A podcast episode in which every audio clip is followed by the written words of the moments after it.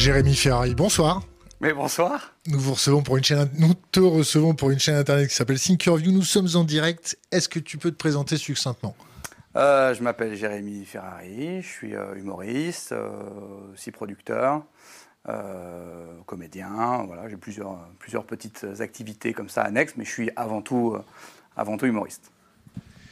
On est très content de te recevoir aujourd'hui. Petite précaution oratoire parce que c'est l'époque qui veut ça et que comme tu touches à des sujets qui sont très touchy en ce moment, pas de diffamation, pas de trucs pas sourcés, attention au procès, l'industrie pharmaceutique, ils aiment pas trop. T'as une Bible, tu veux que je fasse un, truc avec la Bible? Donc première question, euh, euh, tes spectacles, surtout le dernier et l'avant-dernier, est-ce que tu les fais relire par un avocat? Est-ce que tu es obligé de les faire relire par un avocat parce que tu as peur de te prendre un procès, parce que tu lâches des trucs tellement énormes, tellement surréalistes? Est-ce que tu es obligé de te faire relire par, un, service juridique? Oui. Alors, je suis pas obligé. Je pourrais, y aller comme ça. on verra bien. Mais euh, non, je fais relire quand même. Euh, enfin, on fait relire par mon, par mon avocat et, il, nous, il, nous, donne un peu la proportion. Tu vois, il va nous dire, euh, euh va nous dire ça, euh, ça par exemple, si tu le dis, tu risques ça. Si tu dis ça, et après, moi, je jauge quoi. Mais jusqu'à présent, j'ai jamais rien coupé. Hein. Après, de temps en temps, tu sais, en fait, c'est quand même compliqué de m'attaquer en justice parce que souvent, je change de sujet. Donc moi, moi, si je suis à la place des mecs si je suis à la place des mecs que, que j'attaque, je me dis, bon, qu'est-ce qu'on fait? Déjà, il faut savoir que quand j'attaque un sujet, j'ai d'autres dossiers. C'est pas les mecs que tu attaques, c'est le sujet. C'est le sujet, mais parfois, tu vois, sur, euh, quand, euh, quand euh, parfois je cite des noms, ça, m'est arrivé souvent, et encore dans le nouveau spectacle, de citer des noms, de citer des noms de boîtes, de citer des mecs et tout machin. Mais en réalité, c'est compliqué de m'attaquer en justice parce que, en tout cas, moi je leur dis attaquez-moi en justice parce que de toute façon, je suis sûr de mes sources. 90% de mes sources, ça vient d'eux ou des mecs qui travaillent pour eux. Donc je sais très bien ce que je dis. Et en plus, j'ai souvent d'autres dossiers. Donc si tu m'attaques en justice, tu peux être certain que je vais tout sortir. Donc du coup, pour le moment, personne ne m'a attaqué parce que je pense qu'ils se sont dit, de toute façon, il fait un spectacle, ça va durer 2-3 ans, laissons passer la tempête. Et puis après, une fois que le truc sera fini, on dira que c'était pas vrai. On sortira deux trois bouts euh, on sortira deux trois extraits du contexte en, répondant uniquement à une ou deux attaques et en disant que tout le reste était faux. Et puis voilà, de toute façon, moi je suis après, je suis passé sur un autre dose, donc je vais pas revenir à l'attaque, tu vois. Donc généralement, pour l'instant, il laisse, euh, passer. Et après, de temps en temps, ça va être des petits trucs. Tu vas me dire, bon, bah là, c'est injure public. Euh, voilà. Mais bon, injure public, c'est, c'est rien. Tu vois, au procès, c'est, 500 balles, c'est pas grave, tu vois. Mais, euh, mais encore une fois, ils auraient le droit de le faire. Tu vois, je les attaque. Ils ont le droit de se défendre. Mais pour le moment, c'est pas arrivé. J'ai pas eu de menaces. On est venu me voir de temps en temps pour me faire comprendre que ça serait bien que j'arrête pour mon bien. mais souvent, je répondais, mais, mais allons en justice. C'était quel sujet? Oh, bah, le, notamment les, ONG, tout ça. Quand j'ai attaqué les ONG, on, m'a fait comprendre gentiment. Hein. Il n'y a pas eu de, il a pas eu de menaces euh, au sens, au sens propre. Hein. Euh, j'ai eu des menaces, mais les menaces étaient toujours anonymes. Mais euh, les ONG, c'est arrivé qu'il y ait des gens qui viennent me voir et disent ah on bosse pour cette ONG, ça serait bien d'arrêter parce que c'est plus compliqué que ça. Je dis bah, c'est pas plus compliqué que ça. Je dis je, fais un sketch de 30 minutes sur vous avec vos sources. Donc, euh, si vous n'êtes... On a vu le sketch. Hein et tu vas pas avec le dos de la cuillère quand même. Non, mais avec leurs sources. Donc c'est toujours la même chose, tu vois. C'est que c'est que c'est très compliqué d'aller devant un juge dire ce qu'il dit c'est pas vrai, alors que alors que tu sors les infos de leur dossier à eux, tu vois. C'est très très compliqué quand même. Parce qu'en fait, ce qui est chouette quand même dans, dans, ce monde qui est quand même compliqué, un peu chaotique parfois, un peu un peu dur et tout, c'est que tu as quand même des mecs qui sont à des postes et qui sont pas ultra à l'aise avec, avec ce qu'ils font tous les jours, tu vois, qui sont un peu, tu vois, qui sont un peu là, ils sont devant leur miroir, ils font ah, putain, je suis peut-être un petit peu un enculé, mais pas complètement, ah, tu sais, et puis ils essayent de, gros mots. pas de gros mots, pas de gros mots, pardon. Bon, je suis peut-être un petit peu un, un, un, gredin, je suis peut-être un peu, je, sais pas, j'ai pas de synonyme d'enculé. Donc je suis peut-être pas quelqu'un de complètement bien. Il regarde ses gosses et il se dit ah, est-ce qu'il serait fier de moi s'il savait tout ce que je faisais la journée? Alors ils rationalisent, ils disent bon, puis de temps en temps, et puis alors moi j'arrive, je toque à la porte, vous pourriez m'aider Ils disent ah ça c'est peut-être une petite occasion de me racheter, je vais lui filer deux, trois doses, je vais sortir deux, trois noms, je vais donner deux, trois numéros. Et, voilà, parce qu'il n'y a, a, pas que. ce monde n'est pas, pas, pas tenu que par des gens mauvais, il y a aussi des gens parfois un peu qui se sont fait embrigader, tu vois. Euh, moi j'ai parlé avec des gens euh, et, toi aussi, certainement, euh, des, gens qui sont fondamentalement des gens, des gens bien, mais qui font des choses pas bien. Mais en fait, c'est petit à petit. Tu vois, il a commencé à 19 ans, il était plein d'idéaux, et puis on lui dit, tu sais, si tu veux pouvoir faire ça, il faudrait que tu acceptes de, lâcher sur ça. Et, tu lâches sur ça, puis à un moment donné, tu te retrouves à 40 ans, puis tu as un super train de vie. Tu t'es aperçu que le train de vie, il est payé euh, en grande partie des 80% des choses que tu as accepté de lâcher. Et puis après, tu as des gosses, et tu te dis, ah oui, mais du coup, tu vois. Et donc, souvent, ces gens-là, ils sont à même ils ont envie de parler, ils ont envie de se, ils ont envie de se confier. C'est là-dessus que je prends les infos. Quoi. Là, ton dernier spectacle, tu parles de quoi dedans? C'est quoi les principaux sujets que tu abordes Et la question que je vais te poser tout de suite après, c'est comment tu as fait pour bosser? Est-ce que tu as, une expérience de terrain? Tu as été en immersion, pas en immersion? Est-ce que c'était, est-ce qu'on t'a nourri de dossiers? Est-ce que c'est arrivé? Vas-y, je t'écoute. Alors, ce spectacle, donc c'est un spectacle qui est sur la santé, il s'appelle Anesthésie générale. Euh, c'est un, spectacle qui traite de plein de sujets, de la, euh, plein de sujets divers et variés de la santé. Je voulais traiter au tout départ ce spectacle, au tout tout départ. Je voulais d'abord traiter euh, du problème immense de, la, chute de l'hôpital de l'hôpital public. Alors là, on doit se dire, ah bah oui, mais ça, c'est un sujet qu'on connaît bien. Oui, mais moi, j'avais commencé avant le Covid. j'avais écrit ce spectacle avant le Covid parce qu'il y avait déjà un gros problème. Et à chaque fois, tu sais que j'ai un thème de spectacle, je tombe euh, un mois ou deux avant un drame. Eh bien, c'est encore arrivé avec ce spectacle. C'est-à-dire, j'ai commencé anesthésie générale, et puis il y a eu cette grève historique des urgences en France. Donc c'était avant le Covid. Hein, je reprécise ça parce que c'est très important de se rappeler que les, les soignants étaient dans la rue euh, à ce moment-là pour déjà réclamer des moyens supplémentaires, etc. Donc donc j'ai écrit un spectacle au tout départ sur euh, la santé de, manière générale, les problèmes de santé, les problèmes d'investissement de, ce service euh, public, et puis après, euh, j'ai étayé. Tu vois, c'est-à-dire que par exemple, je suis allé sur l'homéopathie euh, parce que. Il, va falloir qu'on parle de l'homéopathie. On en parlera si tu veux. Euh, parce que parce que je voulais en parler parce que c'est un sujet qui pour moi est léger, tu vois. Parce que dans le spectacle, il faut aussi que tu vois, j'oscille, je, tu vois, je fais des sujets très durs, des sujets plus légers, des machins. Bon voilà. Bon, si léger que ça. Alors voilà, je me suis aperçu qu'en fait, c'était pas du tout léger pour les gens vu la réaction. tu sais que j'ai quand même eu. Ça fait quand même 12 ans maintenant, tu vois. J'ai tout traité, quoi. Que ce soit à travers mes sketchs à la télévision, à travers mes spectacles, je suis quand même allé dans tous les. J'ai tout fait, tu vois, à peu Sans spoiler, parce qu'il faut, il faut qu'on arrive à, connecter les gens avec ça, parce que là, on fait comme des private jokes, parce que moi j'ai vu le délire.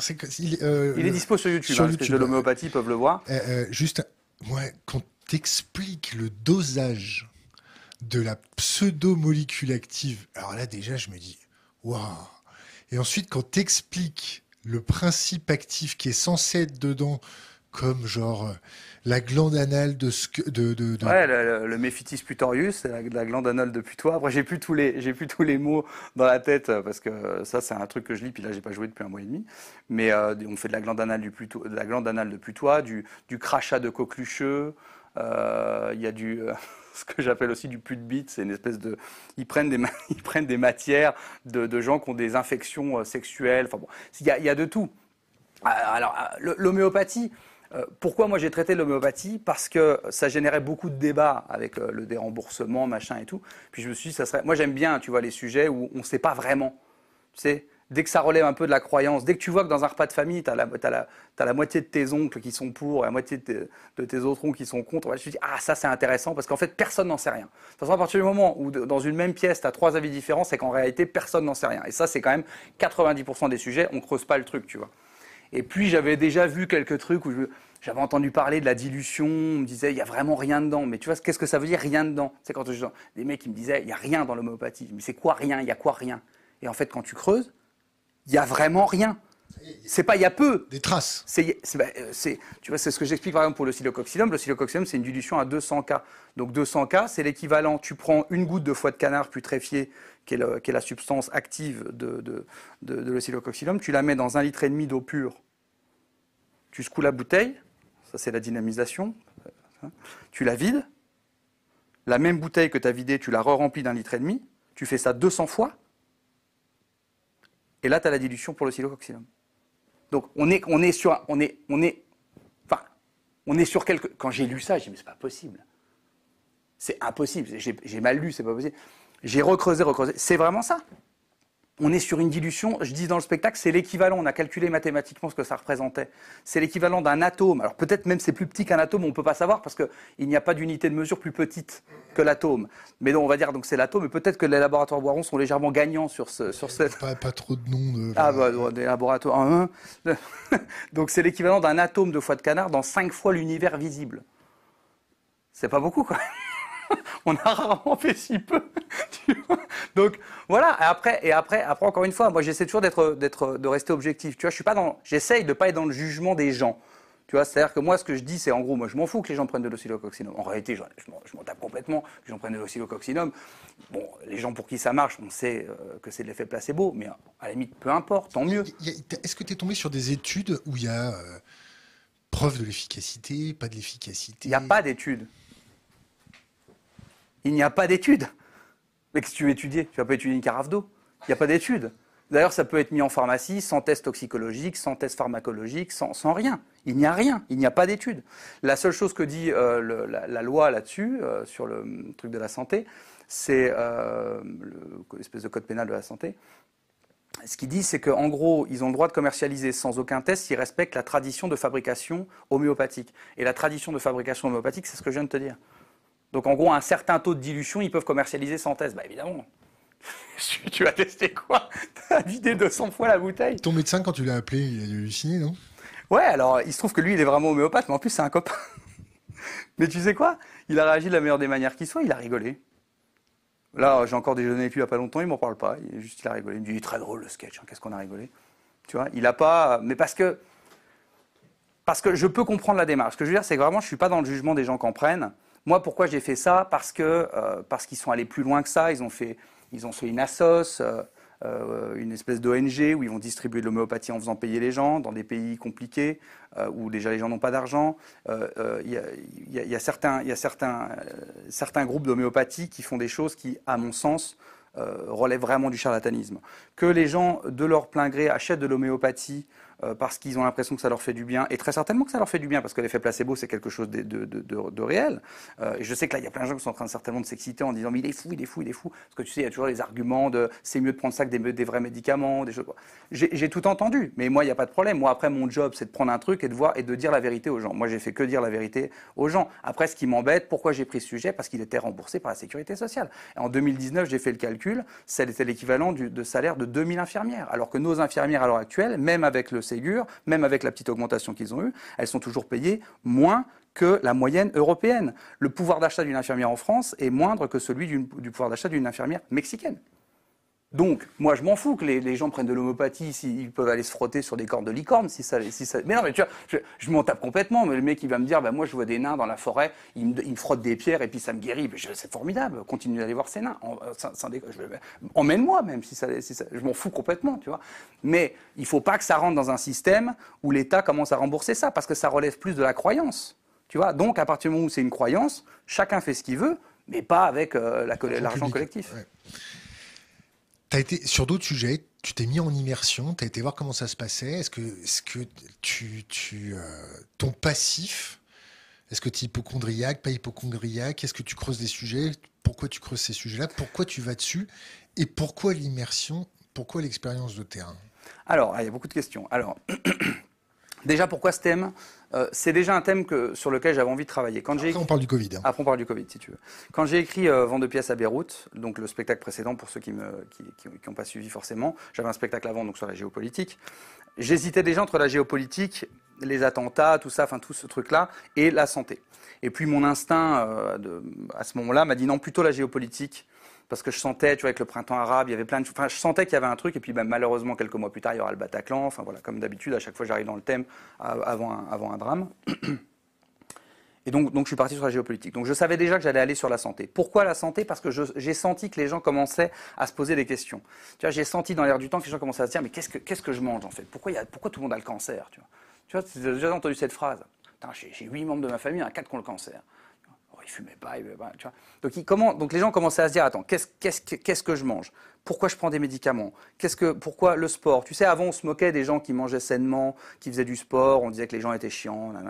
Et là, tu as senti, bon, je fais un cliché, hein, tout le monde ne pensait pas ça, mais enfin, on, s'est compris. On a senti que ça commençait à basculer. Les gens commençaient à vouloir faire un peu plus attention à eux, et donc il y avait une sensibilité sur la santé. En plus euh, d'un vrai appel à l'aide du, personnel soignant et l'hôpital public qui criait au secours, on est en train de mourir, on n'a plus d'argent. Donc, donc j'avais envie de traiter le sujet. Et puis après, euh, je pense qu'on l'évoquera plus tard, mais c'est pour expliquer le cheminement complet. je ne vais pas rentrer dans les détails maintenant, mais j'ai fait, moi, euh, une tentative de suicide. J'avais de gros problèmes que je traînais avec l'alcool, etc. Et il se trouve que je l'aurais fait de toute façon, même sans cette expérience, mais il se trouve que du coup, quand je me suis mis au, truc sur la santé, au nouveau spectacle, euh, ce thème que donc, je voulais traiter depuis déjà quelques années, j'avais déjà 2-3 ans de clean, donc je buvais plus ni rien. J'avais vécu des trucs incroyables personnellement, et je me suis dit, ben, c'est le moment d'en parler. Voilà. Donc, euh, donc ça, ça a été le premier cheminement. Après, j'ai fait comme d'habitude. Donc ce que je fais, c'est qu'en gros, je travaille en entonnoir. Alors ça veut dire quoi entonnoir? Comme je ne connais rien au sujet que j'utilise, enfin que je, que, je, traite, parce que je suis pas allé à l'école, je suis pas un érudit, je suis pas un intellectuel, donc je suis, je suis plutôt un instinctif qui va vers les trucs, tu vois. Alors euh, donc au début, je me dis, ok, pour moi, qu'est-ce que c'est la santé? Alors je me fais des grands thèmes comme ça, donc je vais dire, ok, il y a quoi? Alors les études pour faire la santé, l'économie de la santé, les nouvelles maladies, euh, les nouveaux trucs. Moi, je fais des espèces de trucs comme ça, un peu en Puis après, je fais de l'entonnoir. Donc c'est-à-dire que là, je fais des sous-thèmes de ça, des sous-thèmes de ça, des sous-thèmes de ça, puis je traite. Alors comment je traite? Des articles, des rencontres, euh, des coups de fil, des immersions, etc. Puis après, hop, puis à un moment donné, j'arrive à, à, un certain nombre de sujets et je me dis, OK, avec tous ces sujets, je traite à peu près tout ce que je voulais dire. Les gens sont toujours frustrés c'est quand j'ai. Quand, parce que j'avais ouvert une boîte mail en disant balance ton dos. J'avais fait un truc, balance ton dos.com, un truc comme ça. Comme Booba. Ah, il a fait ça? Ouais, ouais. Ah, je savais pas. Bah, un truc comme ça, tu vois. Je disais aux gens envoyez-moi vos expériences, envoyez-moi un petit peu euh, ce que vous avez vécu, les sujets que vous aimeriez qu'on traite et tout. Mais le problème, c'est que la santé, c'est tellement personnel je me suis retrouvé avec 755 sujets, tu vois, parce que donc tu peux pas satisfaire tout le monde. Parce qu'un il va me dire, mais pourquoi t'as pas parlé de, je sais pas, pourquoi t'as pas parlé de cette maladie, pourquoi t'as pas parlé de l'épilepsie? Personne parle de l'épilepsie, tu vois. Bon, donc t'as toujours des gens un peu déçus, mais ça c'est sur tous les thèmes. Donc ce qu'il faut faire, c'est prendre les thèmes qui te permettent de traiter le, propos général. Qu'est-ce que tu veux dire, tu vois? Et donc j'ai fait de l'immersion pour voir si c'était euh, vraiment à ce point la merde dans les hôpitaux. Tu vois, parce que c'est toujours, il faut, quand on travaille comme ça, il faut, il faut jamais se dire, a priori les médecins ils sont gentils, a priori le personnel soignant il est gentil, a priori euh, c'est, a priori l'État doit effectivement pas leur donner de thunes. Mais il faut pas y aller dans cette optique-là. Euh, parce que sinon tu n'es pas objectif et tu risques de louper des choses. Donc il faut y aller, il faut se méfier des deux de la même manière, même si c'est très dur, parce que tu n'as pas envie de te méfier d'une infirmière qui te dit je fais, 4, je fais 117 heures, je fais 117 heures par semaine, je dors dans ma Citroën Cactus, j'en peux plus, je vais crever. Bon, évidemment tu as plus d'empathie pour elle, mais il faut essayer d'y aller comme ça. Et donc je suis allé voir, donc je suis allé faire notamment, je suis allé aux urgences, donc j'ai fait euh, plusieurs immersions, j'en ai fait une aux urgences euh, classiques, tu vois, je dirais pas le nom des hôpitaux parce que j'avais pas trop le droit d'être là, donc, euh, donc je vais pas les balancer. Mais j'ai fait des urgences classiques. Et puis j'ai fait des urgences psychiatriques parce que je voulais. Euh, la psychiatrie m'intéresse beaucoup, donc je voulais aller voir, etc. Et, euh, et c'est et c'est dramatique. C'est dramatique. C'est, tu sais, surtout après le Covid là. Alors, après le confinement. Alors moi, je l'ai vu avant. Et c'était déjà dramatique, puisque après, du coup, c'était tellement dramatique que les m'ont dit, mais là, on peut, on peut même pas te prendre, c'est trop. C'est, ils m'ont dit on peut même pas on peut même pas, on peut même pas t'inviter là, c'est trop. Il dit t'as vu ce que t'as vu, bah tu multiplies par 10 et t'as ce qui se passe quoi. Et tu sais c'est exactement la même chose. Euh, euh, je sais pas si tu te souviens, mais je crois que j'avais dit ça chez toi sur la guerre. Je disais, moi, ça m'intéresse de savoir, je vois que des victimes. Tu vois, quand je vois deux, deux camps s'affronter, je vois que des victimes. J'avais dit ça sur le conflit israélo-palestinien que j'avais traité dans le précédent spectacle. J'avais rencontré les soldats israéliens, les soldats palestiniens. Et à la fin, même si, même si dans ta tête, tu arrives avec plein de certitudes, plein d'a priori, en disant je pense que lui est plus méchant que l'autre et tout. En réalité, quand tu as parlé avec les deux, à la fin, tu te dis putain, en fait, il n'y a que deux victimes, c'est horrible en fait. Qui est le gars qui a mis ces deux mecs l'un en face de l'autre? Et, sur la guerre, j'étais arrivé à ça. Eh bien, c'est exactement la même, la même chose que j'ai vécu dans les urgences. C'est-à-dire que donc moi j'avais accès aux deux si tu veux. Donc je suis à la salle d'attente des urgences et puis en gros tu passes la porte et puis tu as l'hôpital derrière, tu vois, en gros. Les services de soins avec le personnel, etc. Quand je suis là, ça va, je suis toujours dans le cadre. je sais pas. T'inquiète pas, il s'active à côté, mais j'ai tendance à bouger beaucoup, mais, mais Donc, tu es dans les urgences. Alors, donc, tu arrives. Donc, moi, je suis resté une nuit complète. hein. Donc, je suis arrivé euh, en fin d'après-midi, je suis resté jusqu'au matin. Et donc, tu as des gens qui arrivent. Quel jour. Quel jour? Euh, Alors là, honnêtement, je m'en souviens C'était un soir de pleine lune ou pas un soir de pleine lune je crois, je crois pas. je suis pas sûr. Tu me mets un doute. Je sais pas. Je crois pas. Euh, je crois pas parce que j'ai bien dormi. Je dors pas bien les soirs de pleine lune. Donc je crois pas que c'était un soir de pleine lune. Non, mais bon, en tout cas, il y avait, euh, il y avait du monde, quoi. Et, euh, et donc, effectivement, tu vois vraiment des gens arriver à 17-18 heures et, et à minuit, une heure, ils sont encore là. Ils commencent à être un petit peu. Alors, tu as aussi les gens avec les enfants. Ça, c'est compliqué. Ça, c'est très compliqué parce que les gens avec les enfants, ce que je comprends, j'ai pas d'enfants, mais je comprends ça. Pour eux, leur enfant, ça doit passer avant tout. Tu vois, il y a des gens, ils ont encore un peu de patience parfois pour eux, mais quand ils sont avec des enfants, il y a. Donc, euh, bref, on va pas, on va pas évoquer forcément le sujet des enfants. On va, partir sur un truc très basique. Tu as des gens qui sont là, qui ont mal. Alors, des fois, ça va être un truc qui nécessite pas des urgences. T'as des gens, ils auraient pu laisser le médecin, mais bon, c'est la nuit, donc. Donc, t'as tous les cas. Tu as des gens qui sont très blessés, des gens, tu sais pas ce qu'ils ont, tu vois, parce que tu as des gens, ils sont comme ça, tu sais pas ce qu'ils ont. Bon, voilà. Et puis ils attendent. Alors il y en a qui souffrent, euh, c'est- un, truc de tension très fort, tu vois. Puis t'en as, ils partent avant d'autres, donc les autres comprennent pas pourquoi lui il est parti avant lui. Enfin, tu vois, c'est un truc très bizarre. Les gens se parlent pas. Enfin voilà. Et de l'autre côté, tu as des infirmières, des médecins qui courent dans tous les sens. Ils ont les yeux, ils ont jusque là. Tu les entends. Moi, j'ai entendu des appels de- de médecins dire, enfin d'infirmières dire, est-ce que tu peux demander à tel hôpital de nous ramener des pansements? Bon, on a, on a plus de pansement. Alors, je sais pas, il y a peut-être un, type spécifique de pansement rarissime, j'en sais rien, tu vois, je te dis juste ce que j'ai entendu, je fais pas un jugement spécifique là-dessus, mais c'est pour dire, j'entendais des phrases et je vois les gens qui sont dans tous les sens. Et l'hôpital dans lequel je suis allé, c'est un hôpital qui est plutôt bien loti financièrement. Donc j'ai pas vu le pire. J'ai vu un truc, j'ai vu certainement le moins pire. Je peux te couper? Bien sûr. Euh, euh, Pendant ta nuit aux urgences, est-ce que tu as vu euh, la réaction des, du- des services soignants face à la misère du monde Eh ben, c'est ça, c'est exactement là. Je suis un petit peu long, c'était pour situer le contexte, mais c'est là où j'allais en venir. C'est que, donc, tu as une infirmière qui n'a pas dormi, de- qui, a fait, qui a fait 17 heures de suite, qui, qui essaie de, de trouver des, des pansements. elle court dans tous les sens, comme ça, elle est sous-payée. tu vois. Bon, c'est la merde. Sa vie à elle, déjà, elle est très compliquée. Elle est arrivée avec plein de passion, mais là, elle commence à être fatiguée, ce qu'on comprend tous. Elle arrive dans la salle d'attente, tu vois. Elle ou quelqu'un d'autre, mais enfin, on se comprend. Et là, tu as des patients qui donc payent des impôts, vont à l'hôpital public, ils ont choisi un hôpital qui est bien loti, comme je t'ai dit, donc ils se disent, bon, ici, je vais être reçu. Et le gars souffre, on lui a pas parlé depuis 6 heures ou 7 heures. Mais on pouvait pas le faire.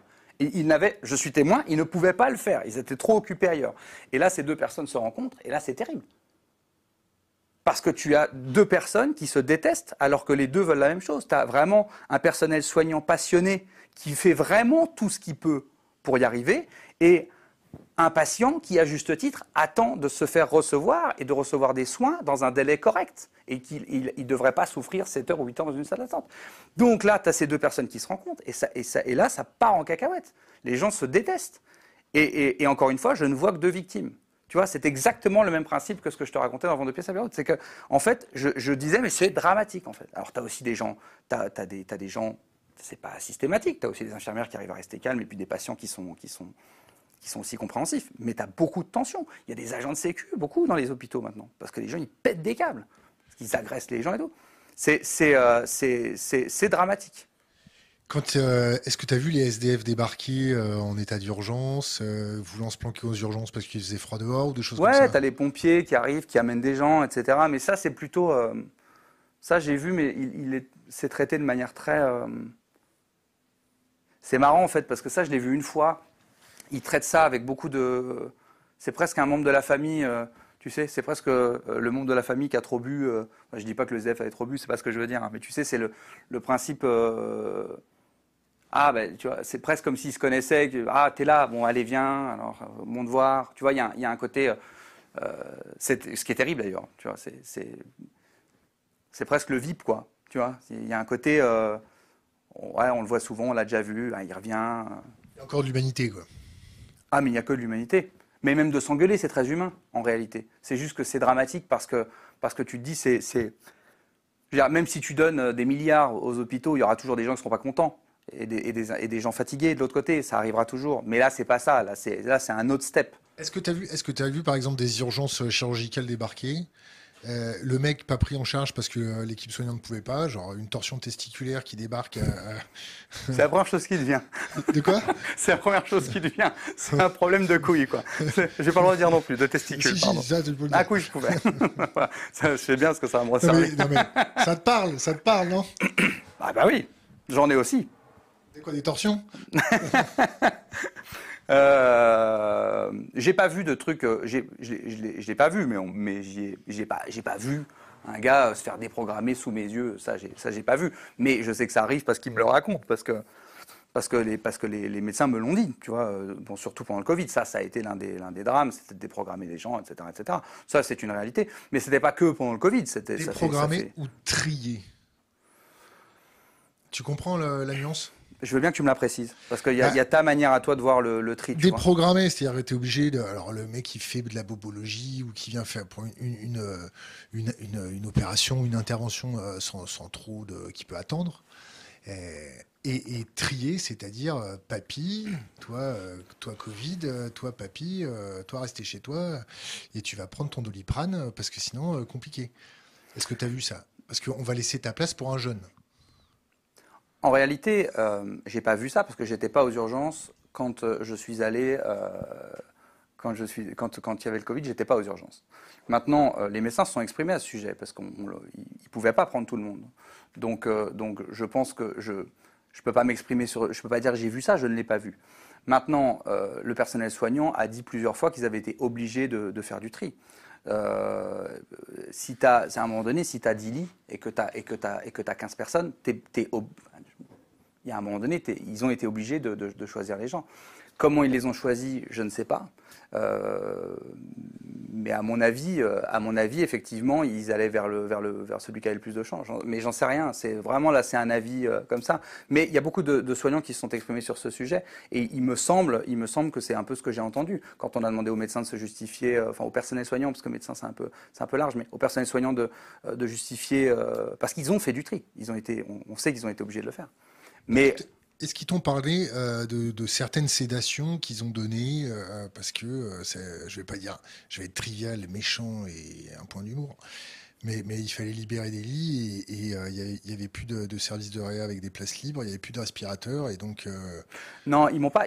J'ai pas eu de confidence là-dessus. En revanche, je veux dire pas lié au Covid. En revanche, j'ai eu beaucoup de confidence sur l'euthanasie de manière générale, mais pas lié au Covid. Euh, je reprécise bien, pas lié au Covid.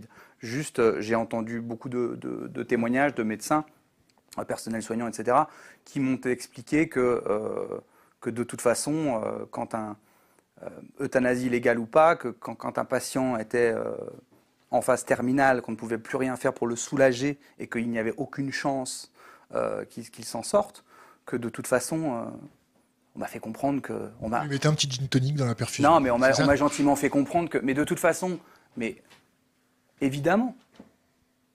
Ton, ton avis sur l'euthanasie, c'est quoi? Ah, moi, je pense que je, je pense qu'il faut légaliser euh, ça. Je pense que c'est Enfin, je veux dire, le, pour- moi, c'est même pas un débat.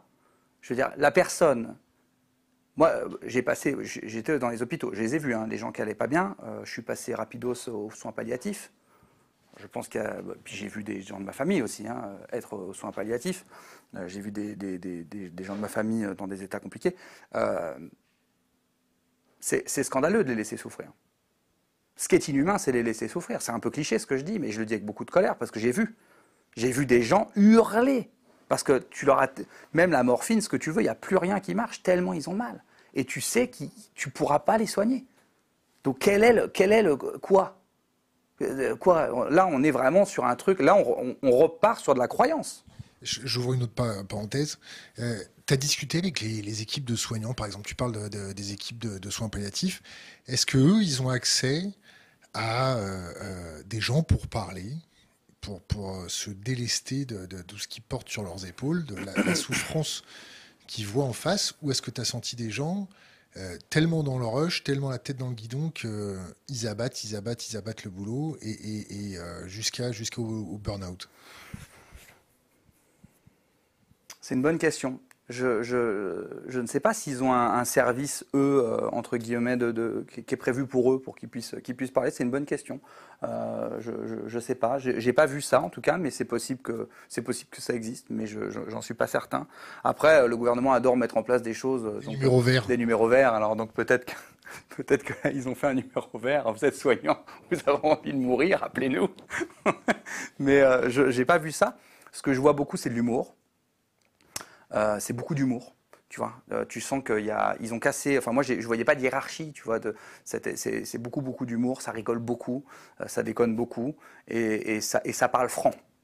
Tu vois, il n'y a pas de machin, ça parle franc, etc. Après, j'ai du mal à croire qu'ils aient des services de, psychiatrie dédiés parce que le, service de psychiatrie en France, c'est la dernière roue du carrosse. Hein. c'est là, si tu veux trouver un service où ils n'ont pas de thunes, où on leur donne rien et où on les laisse, euh, on les laisse se démerder tout seuls, c'est la psychiatrie. Là, là, je peux te raconter une anecdote.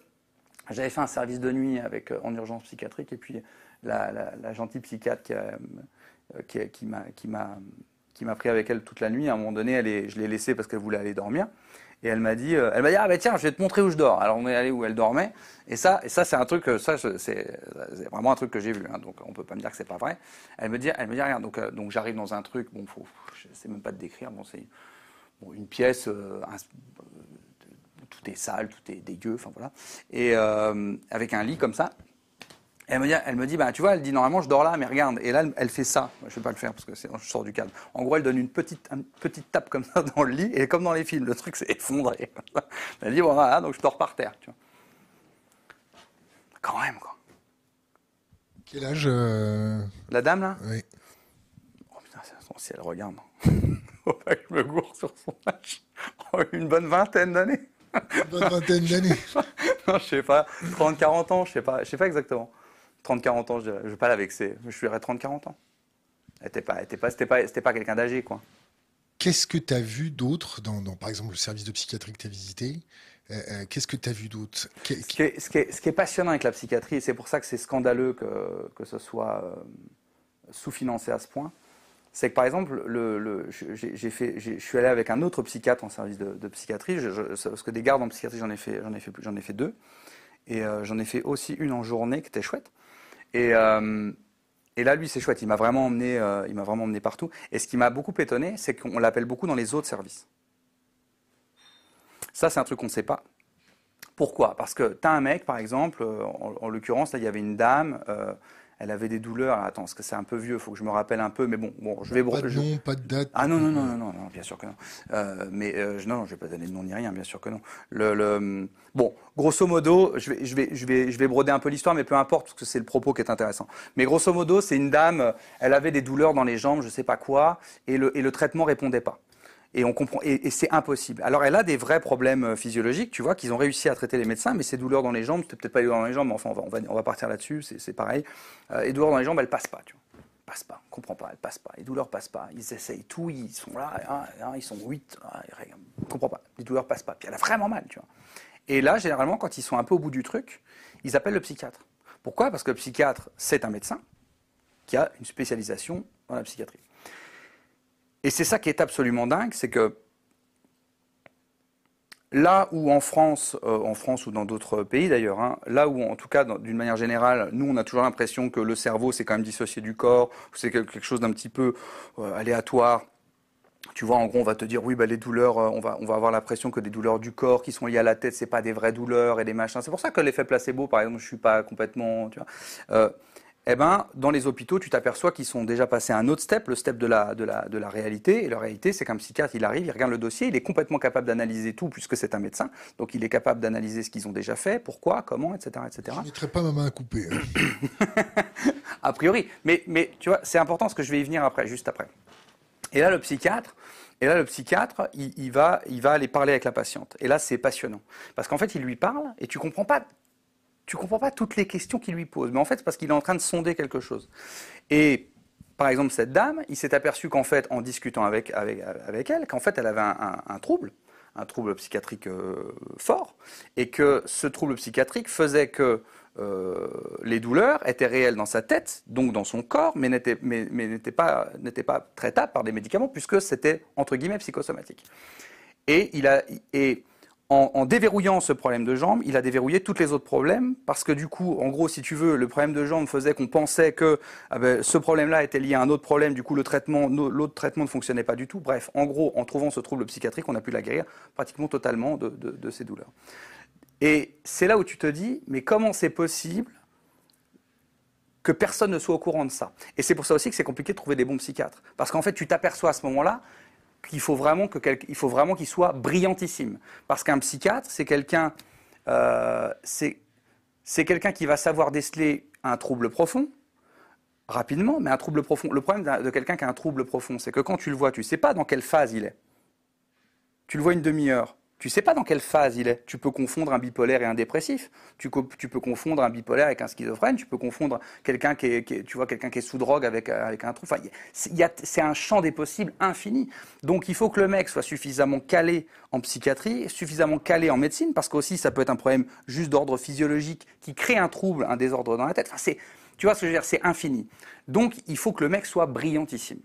Et c'est pour ça qu'il y a très peu, à mon avis, de très très bons psychiatres, parce qu'il faut un panel, euh, si tu veux, d'intelligence, je ne parle même pas de culture, d'intelligence, d'empathie, de, il faut un combo de choses euh, qui est hallucinant. Mais par contre, quand le gars est fort, moi j'ai eu la chance de voir un gars qui était vraiment fort, c'est bluffant. Quoi.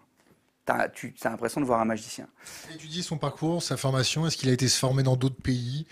Comme le Canada, la Suisse, où ils ont une approche différente Généralement, les, bons psychiatres, de toute façon, vont toujours. Par le cirque Dans le L'approche par le cirque. Par le cirque ouais. C'est une technique canadienne. Euh. Ah ouais, ah, tu m'apprends quelque chose. J'irai voir, ça doit être drôle. Euh, généralement, euh, je ne connais pas son, cursus, mais il me semble que lui, il a, il a, étudié en France. Mais, mais en tout cas, ce qui est certain, c'est que tous les, tous les psychiatres, tous les bons psychiatres que j'ai pu croiser et rencontrer, sont toujours curieux euh, des techniques euh, à l'étranger. Ça, c'est systématique. Parce qu'il y a toujours. Euh, ils sont c'est de, la, c'est, de la médecine, donc il y, a, toujours des nouvelles choses, etc., etc. Et surtout en psychiatrie, et ils sont, ils sont, ils sont souvent très très curieux de, ça. Moi, je sais que et il n'y a pas beaucoup d'ego aussi. Ça, ça j'ai trouvé ça chouette. Alors peut-être que les psychiatres entre eux là qui m'écoutent se disent ah si il y a de l'ego dans mon service parce que mais en tout cas moi ce que j'ai pu remarquer c'est que j'avais il y avait des psychiatres qui euh, quand, moi on m'a fait ma liste entre, guillemets de, troubles, il n'y avait, aucun problème à me dire tiens les troubles obsessionnels va plutôt voir les mecs de Lille, ils sont très très forts là-dessus, ils vont pouvoir t'aider, donc j'allais voir les mecs de Lille, machin. Tu vois, il n'y avait pas de il y en a, ils m'ont dit, va plutôt voir, euh, lis plutôt des études suisses là-dessus parce qu'ils sont un peu en avance sur nous par rapport à ça, etc., etc. Après, ça reste des hommes. Hein. Euh, ce que je veux dire, c'est qu'encore une fois, ça c'est important de le rappeler, c'est que c'est pas parce que tu es psychiatre que tu sais tout, c'est pas parce que tu es médecin que tu sais tout. C'est pas, ils peuvent se tromper. Ils ont aussi, ce sont souvent des gens très passionnés. Donc, il dit, des gens passionnés dit des gens entiers. Souvent, des gens entiers ont, peuvent aussi un peu être têtus, tu vois, sur certaines choses, avoir du mal à lâcher le morceau parce qu'ils ont besoin de certitude pour avancer, pour tenir le coup. La formation du médecin, euh, quand ils sont en études de médecine, joue beaucoup. Bien sûr, c'est tellement dur ils aussi. Se mettent, ils se mettent des croche-pieds pour éviter que l'autre, euh, ils s'échangent des bah, cours, c'est pas les hein. bons cours. Exactement. Alors ça change un peu, ils ont, ils ont sur le numéro un petit peu. Je, t'ai coupé, est-ce que tu veux terminer? Je te repose une autre question. Non, vas-y, vas-y. Est-ce que tu as vu que, est-ce que tu as été témoin que le fait de manque de moyens, de financement de Toubib euh, conduisait à une dégradation du soin psychiatrique qui amenait une psychiatrisation soviétique. C'est-à-dire que euh, Pépère, bon, il nous fatigue parce qu'il gueule dans le couloir, on va lui donner 4-5 cachetons, il va dormir un peu, il va arrêter de nous saouler. Est-ce que tu as vu des choses comme ça? Euh... Je l'ai pas vu à l'hôpital. Je l'ai pas vu à l'hôpital. Ça, je l'ai vu dans la vie. Comment un médecin généraliste peut avoir la possibilité de donner des antidépresseurs, des anxiolytiques à des gens sans aucune formation de psychiatre. Ça n'a aucun sens. Ça n'a aucun sens. Ils n'ont pas de formation de psychiatre. Des antidépresseurs, il y en existe des milliers. je ne suis pas sûr qu'ils aient le droit de prescrire tous les antidépresseurs, mais peu importe. Moi, j'avais un, médecin euh, dans ma ville, il, il, filait des Xanax à tout le monde. Voilà tu t'étais cassé la cheville, vous allez avoir un plat. Prenez un peu d'Exanax, ça va vous aider, c'est chiant d'avoir un plat. J'ai vu des médecins, par exemple, quand, quand tu, as, tu as un problème d'alcool, tu es, accro à une molécule qui s'appelle les benzodiazépines, que tu vas retrouver dans certains anxiolytiques, etc. Euh, j'ai vu, quand par exemple, quand un médecin, je vais le prendre dans l'autre sens, quand un médecin, par exemple, va te, tu, tu viens chez un médecin, tu lui dis, je suis pas bien, j'ai des idées noires, euh, ça va pas, etc., etc. La première Il chose. te dit, est-ce que tu as fait ton caca ce matin? Non, mais la première chose qu'il doit te demander déjà, c'est est-ce que, est-ce que tu prends des- est-ce que tu dors bien, est-ce que tu manges bien, est-ce que tu prends des drogues, est-ce que tu bois, etc. C'est la première chose qu'il doit te poser comme question. Euh, euh, euh, c'est pas de te filer des antidépresseurs. Mais Ça n'a, pas tous ça, ils sont pas tous comme ça. ils font pas tous ça, mais il y a quand même énormément de gens. Mais je, On je, est champion je- en France pour la consommation des médicaments, des médicaments et des antidépresseurs. Euh, je n'ai pas vérifié les, les chiffres récemment, mais, mais moi je trouve personnellement, je pense que les gens qui nous regardent, là, je pense que la majorité des gens derrière leurs écrans qui prennent des anxiolytiques ou des antidépresseurs euh, ou toute forme de médicaments de ce style, je suis pratiquement sûr que la majorité sont des gens qui ont été prescrits par leur médecin généraliste. C'est pas un jugement que je leur fais. Je comprends qu'ils aient confiance. Je veux dire, euh, C'est peut-être nécessaire. Je me fais l'avocat du moi, diable. c'est à. Non, mais je, je comprends ton raisonnement. Mais peut-être que c'est nécessaire. Mais dans ce cas-là, qui rebascule ça sur la psychiatrie? Si tu as. Pour moi, pardon, je suis peut-être un peu. Moi, je trouve ça dingue. Quand j'ai vu le travail des psychiatres, quand je vois les études qu'ils font, quand je vois ce que, la, la, com- la complexité de prescrire les antidépresseurs, de voir qu'en fait, ce- cet antidépresseur, faut surtout pas boire avec, faut surtout pas faire ci, faut surtout pas faire ça, faut pas le mélanger avec ça, faut pas faire ci, faut pas faire ça. Je te disais tout à l'heure, les benzodiazépines, par exemple, quand un, quand un mec boit de l'alcool, et a des problèmes d'alcool, faut pas lui filer de benzodiazépine. J'ai jamais, jamais de ma vie, j'ai eu des gens qui ont eu des problèmes d'alcool autour de moi, moi j'en ai eu beaucoup. Euh, moi par exemple, quand je disais que j'avais des problèmes d'alcool, mes médecins généralistes me proposaient des benzodiazépines. Donc c'est comme, c'est exactement comme si je te donne la même chose, mais sauf qu'au lieu de te le donner en liquide, je te donne en cachet. Ça n'a aucun sens. Moi, j'ai parlé avec des médecins généralistes, je leur disais, mais vous savez que quand on boit de l'alcool, il ne faut pas prescrire de benzodiazépine Bon, bon, pourquoi? Donc, ce que je veux dire, c'est que Peut-être c'est nécessaire. Peut-être c'est nécessaire. Mais dans ce cas-là, c'est à des gens qui ont fait des études spécifiques. C'est à eux de le dire. Je ne dis pas que les psychiatres n'ont pas parfois aussi la main lourde sur les cachets. Je pense que de toute façon, de manière générale, il y a un problème avec ça.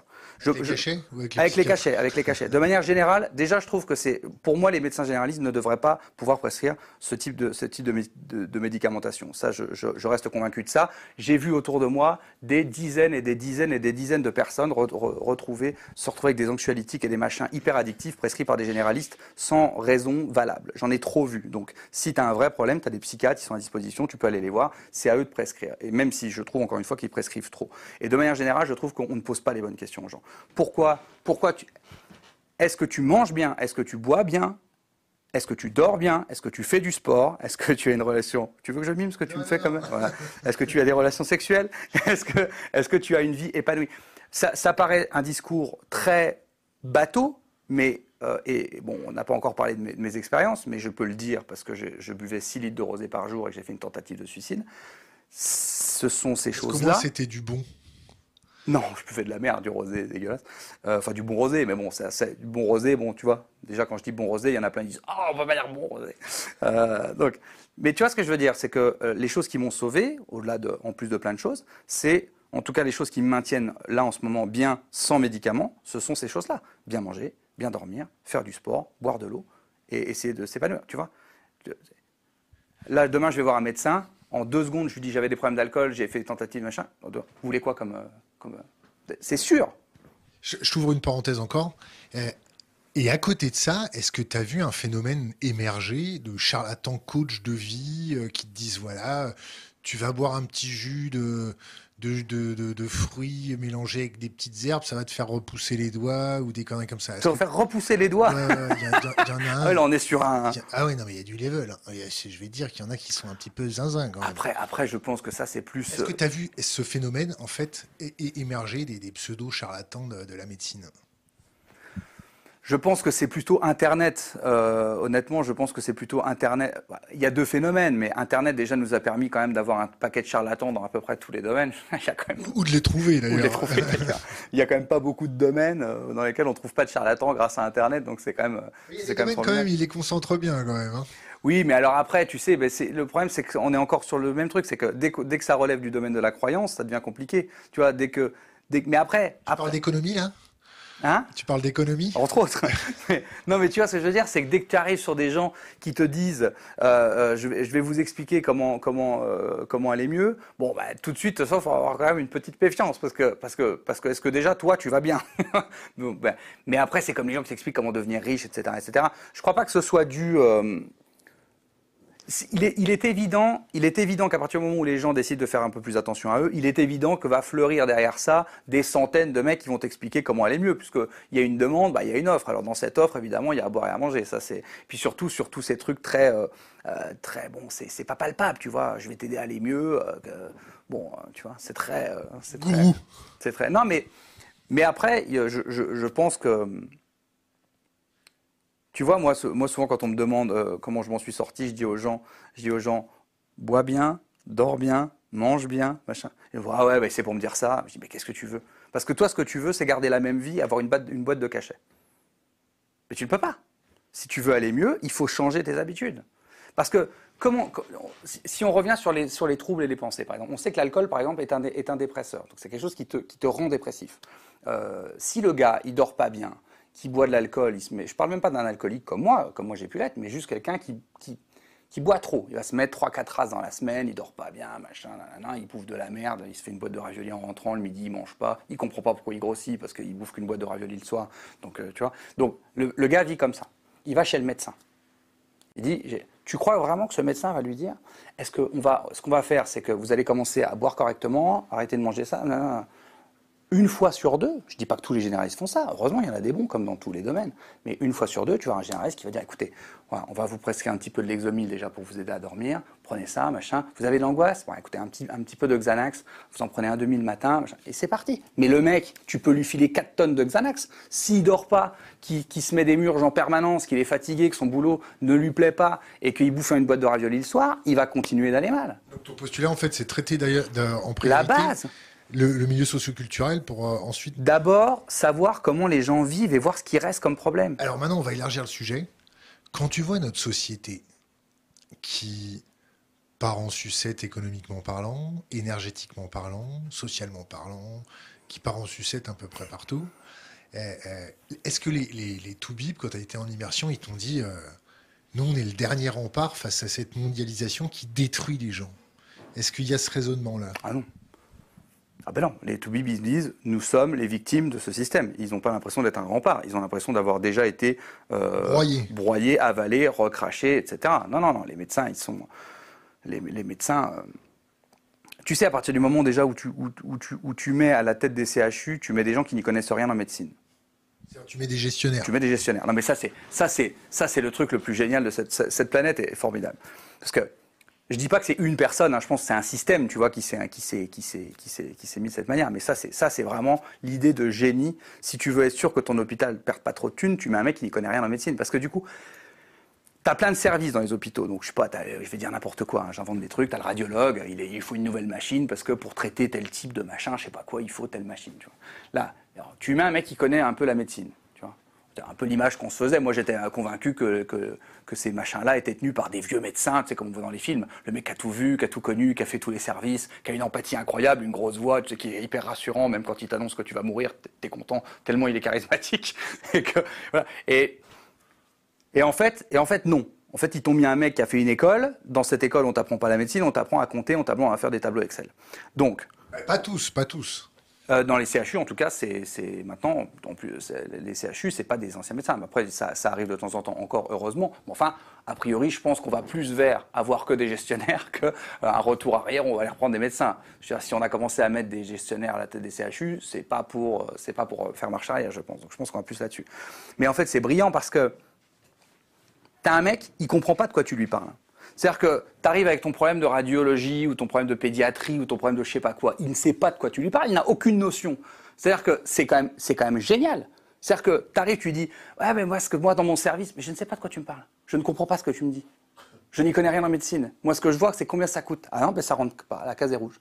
Tu rentres, tu, c'est quand même, c'est quand même fou. Est-ce que tu as vu cette conférence de presse avant le Covid ou juste euh, autour du Covid où tu avais des, des, directeurs de services et des directrices de services débarquer en disant euh, Ouh là là là, on nous demande du rendement, c'est une clientèle qu'on gère, euh, on, demande un, on demande de la rentabilité. Et, ils expliquaient qu'ils ne pouvaient pas traiter les patients comme ça. Que les patients, ce n'étaient pas des clients, c'était des patients. Ben en fait, c'est le problème d'avoir d'avoir confondu. C'est le problème d'avoir. C'est un, ami d'ailleurs qui, qui, travaille dans, dans, la santé qui m'a dit ça. C'est qu'on a confondu euh, comment il m'a dit ça tout à l'heure? On a confondu euh, demande et besoin. C'est-à-dire qu'on traite comme si c'était une demande. Tu vois, c'est-à-dire qu'est-ce qu'on a en demande? Mais ce pas des demandes, c'est des besoins. Donc c'est complètement différent. Parce que déjà la demande, tu peux la quantifier sans faire de mal. Ça dépend sur quel sujet, mais enfin, si on parle d'une demande de iPhone, bon, ça va pas faire beaucoup de mal. Si tu dis on va pas répondre à toutes les demandes, c'est pas, pas un drame, tu vois. alors que euh, des fois tu te poses des questions. Hein. Ouais. Alors que j'ai un, un, cancer, c'est pas, c'est pas, il me faudrait des soins, c'est pas une demande, c'est un besoin, tu vois. Donc euh, ils ont essayé avec la T2A c'est quoi la T2A Alors, le, T2A, c'est la tarification à l'acte. J'ai discuté avec des gens, discuté avec des gens qui ont eu, qui ont fait partie des gens qui ont mis en place la T2A. Alors, pour que les gens comprennent bien, euh, en gros, hein, je vais être un peu, euh, de manière générale, je suis un peu large dans mes réponses, je le précise, parce qu'Internet adore prendre tous les petits détails, et puis je suis obligé de faire un peu large. J'ai conscience que je suis pas totalement exact dans tout, mais enfin, c'est pour, c'est pour, pour faire un truc un peu large et puis gagner du temps. En gros, on a du temps. Hein. Euh, oui, mais bon, quand même, c'est toujours un peu compliqué d'aller dans tous les détails de tout parce que c'est tellement complexe. Mais grosso modo, avant, on va dire que les gens, les hôpitaux facturaient euh, au nombre de jours que le patient restait dans un lit. Grosso modo, c'était ça. Donc il restait trois jours, on facturait trois jours, il restait deux jours, quatre jours, voilà, et ainsi de suite. Donc on a remarqué qu'ils avaient tendance à garder un peu plus les gens parce que bah, certainement qu'ils avaient besoin de, plus d'argent dans, dans, leurs hôpitaux et qu'il fallait faire rentrer les cases dans les cases. Donc c'était déjà le même problème parce que le médecin, lui, tu restes quatre jours, en tout cas le médecin dans le public, que tu restes quatre jours ou six jours, il n'est pas payé plus. Donc de toute façon, c'était pas un acte malveillant, mais ils avaient tendance à, se rendre compte que les gens restaient un peu trop longtemps. Donc du coup, ça coûtait trop d'argent, donc ils ont dit bon, on va faire autrement. Et ils ont mis en place la T2A. Et ça, c'est intéressant parce que c'est un des gars qui a mis en place la T2A qui m'a expliqué ça, en me disant, on était vraiment, au départ, on, avait vraiment une volonté de faire quelque chose de, positif. On n'était pas sur un truc de rentabilité. Bon, après, c'est ce qu'il m'a dit. Est-ce qu'il disait la vérité J'en sais rien, mais peu importe. Et donc, ils ont mis en place la T2A. Donc, la T2A, c'est, euh, ben, maintenant, euh, on va pas, on va pas, on va pas, vous n'allez pas facturer le nombre de gens, euh, le nombre de jours pour lequel le patient reste. On va facturer les actes que vous lui faites. Pourquoi? Parce que tu gardes un mec 4 jours, tu lui as pas fait d'acte. Donc pourquoi tu l'as gardé 4 jours? Donc maintenant, vous allez devoir justifier le nombre de jours euh, qu'il reste et vous allez faire des actes. Et nous, ce qu'on va payer, ce sont les actes. Donc maintenant, bah, qu'est-ce que tu vois? Bah, Tu vois une multiplication des actes et puis des gens qui restent de moins en moins longtemps dans les lits. Parce que le problème de fond, le problème de fond, c'est le manque d'argent des hôpitaux. Donc tu peux mettre le système que tu veux, les mecs, ils vont toujours essayer de te faire rentrer euh, des, des, ronds dans des carrés. Donc tu peux mettre n'importe quel système, ça arrivera toujours au même, au même point. Parce que le problème de base, c'est qu'il n'y a pas assez d'argent dans les hôpitaux. Et et donc, tu as ce mec qui me dit Oui, ben, on se rend compte maintenant des dérives de la T2A, machin, machin, machin, on pensait faire bien. Mais à aucun moment, il se dit Mais pourquoi le mec, pourquoi les hôpitaux sont obligés d'allonger? Si, le gars, si le gars il a besoin d'être là deux jours, pourquoi, pourquoi, pourquoi ils disent qu'il va rester trois ou quatre jours? Il faut, se poser la question, parce qu'il n'est pas payé plus, lui. Donc, le, pourquoi il le fait? Plutôt que de se dire On va trouver un autre système parce qu'ils ne le font pas bien. Non, mais la question, c'est pourquoi il ne le fait pas bien? Tu vois Donc, c'est toujours comme ça. Donc, euh, donc la T2A a été euh, à, renforcer ça parce que du coup maintenant ils se sont mis à, chronométrer les patients, les machins, faut aller vite, faut hein, et puis et puis en plus de ça, euh, c'est de moins en moins financé. La population vieillit, augmente. Donc si tu veux, c'est un, effondrement par les deux sens. Puis à un moment donné, tu arrives à un point de rupture qui était avant le Covid. Parce qu'avant le Covid, on était déjà un point de rupture. Tu as quand même des soignants qui font des grèves de la faim. Des grèves de la faim. On leur a dit, il n'y a pas d'argent. Il n'y a rien. On n'a pas de thunes, on peut rien faire. Il n'y a pas d'argent magique. Il n'y a pas d'argent magique. Il y a pas, on peut rien faire avec vous, on peut rien vous donner. Ah, vous êtes sur un mois dans la rue et tous les machins, on ferme les urgences, ils ont fait des trucs de chaud, des grèves de la faim et tout, on leur envoie la CRS. on n'a pas d'argent, il n'a pas lâché quoi. Covid, on débloque 300 milliards il y avait un peu. ils se sont fait prendre la main dans le sac quand même. Quand tu vois des, des, soignants être obligés de se mettre des, des, chasubles en sac poubelle. Des sacs poubelles, parce qu'ils n'avaient plus, ils avaient, ils avaient, pas assez d'argent pour leur donner des surblouses. Qu'ils n'avaient plus de masques, que, que euh, ils eh ben reroutaient les masques, ils racontaient des, des euh, avec euh, l'intermédiaire du porte-parole du gouvernement, histoire, histoire de. Mais de nager entre deux eaux pour éviter de se faire taper trop sur les doigts. Mais en réalité, ce qui a énervé les soignants, et ce que je comprends totalement. C'était traité comme de la merde. Oui, mais c'était surtout au début, au, tout début. Au tout début, il y a eu un, petit mouvement des soignants qui disait ah, ben, ah, ben, ah, ah, vous vous rendez compte maintenant que c'est la merde. Ce que je comprends. Parce que euh, Vous tout, bien tout à coup, euh, tout à coup, tout le monde s'est soucié du personnel de santé. Oh les pauvres infirmières, On oh les pauvres. Ah ouais d'accord. Donc avant, je me faisais insulter en salle d'attente, et maintenant vous m'applaudissez aux fenêtres en disant que je suis un, je suis, je suis un héros. Donc je comprends ça parce que parce que moi j'étais avec eux avant, donc euh, je comprends très bien que le truc. euh, ah oui, d'accord. Maintenant c'est pas. Et puis après, comme ce sont fondamentalement encore une fois des gens, euh, des gens bien, des gens empathiques, des gens, des gens qui aiment l'humain. Euh, ils se sont plus trop souciés de ça, puis ils ont juste essayé de faire le mieux qu'ils pouvaient avec, avec ce qu'ils avaient. Et après, ils se sont effectivement aussi un peu servis de ça pour essayer de mettre en lumière ça aux yeux du gouvernement. Gouvernement qui, donc, n'a absolument rien fait de plus à l'heure actuelle. Et alors, ils ont fait encore mieux. Ils ont même fermé des lits, non? Ah, et, bah, ils continuent de fermer euh, au fur et à mesure, au fur et à mesure. Et alors le, le truc, le, alors le truc, euh, le truc formidable, parce que j'étais sur le site, je sais plus sur quel site, mais c'est un site officiel du gouvernement, parce que je me suis fait une petite mise à jour, tu sais, comme j'étais en vacances, tout ça. Bon, quand je reviens, je rappelle un peu des gens, est-ce qu'il y a des nouveaux trucs, des trucs que j'ai loupés, parce que moi je suis comme tout le monde, de temps en temps, j'arrête un peu de regarder les trucs. Et, euh, et là, j'étais sur le site du gouvernement, et alors c'est formidable, parce qu'il parle de, j'ai trouvé ça génial, il parle de la crise il parle de la crise de l'hôpital due au Covid. C'est-à-dire que ils sont, mais, mais- putain, mais moi je suis un soignant, je lis ça, je dis mais ils sont, pardon, les, méchantes personnes.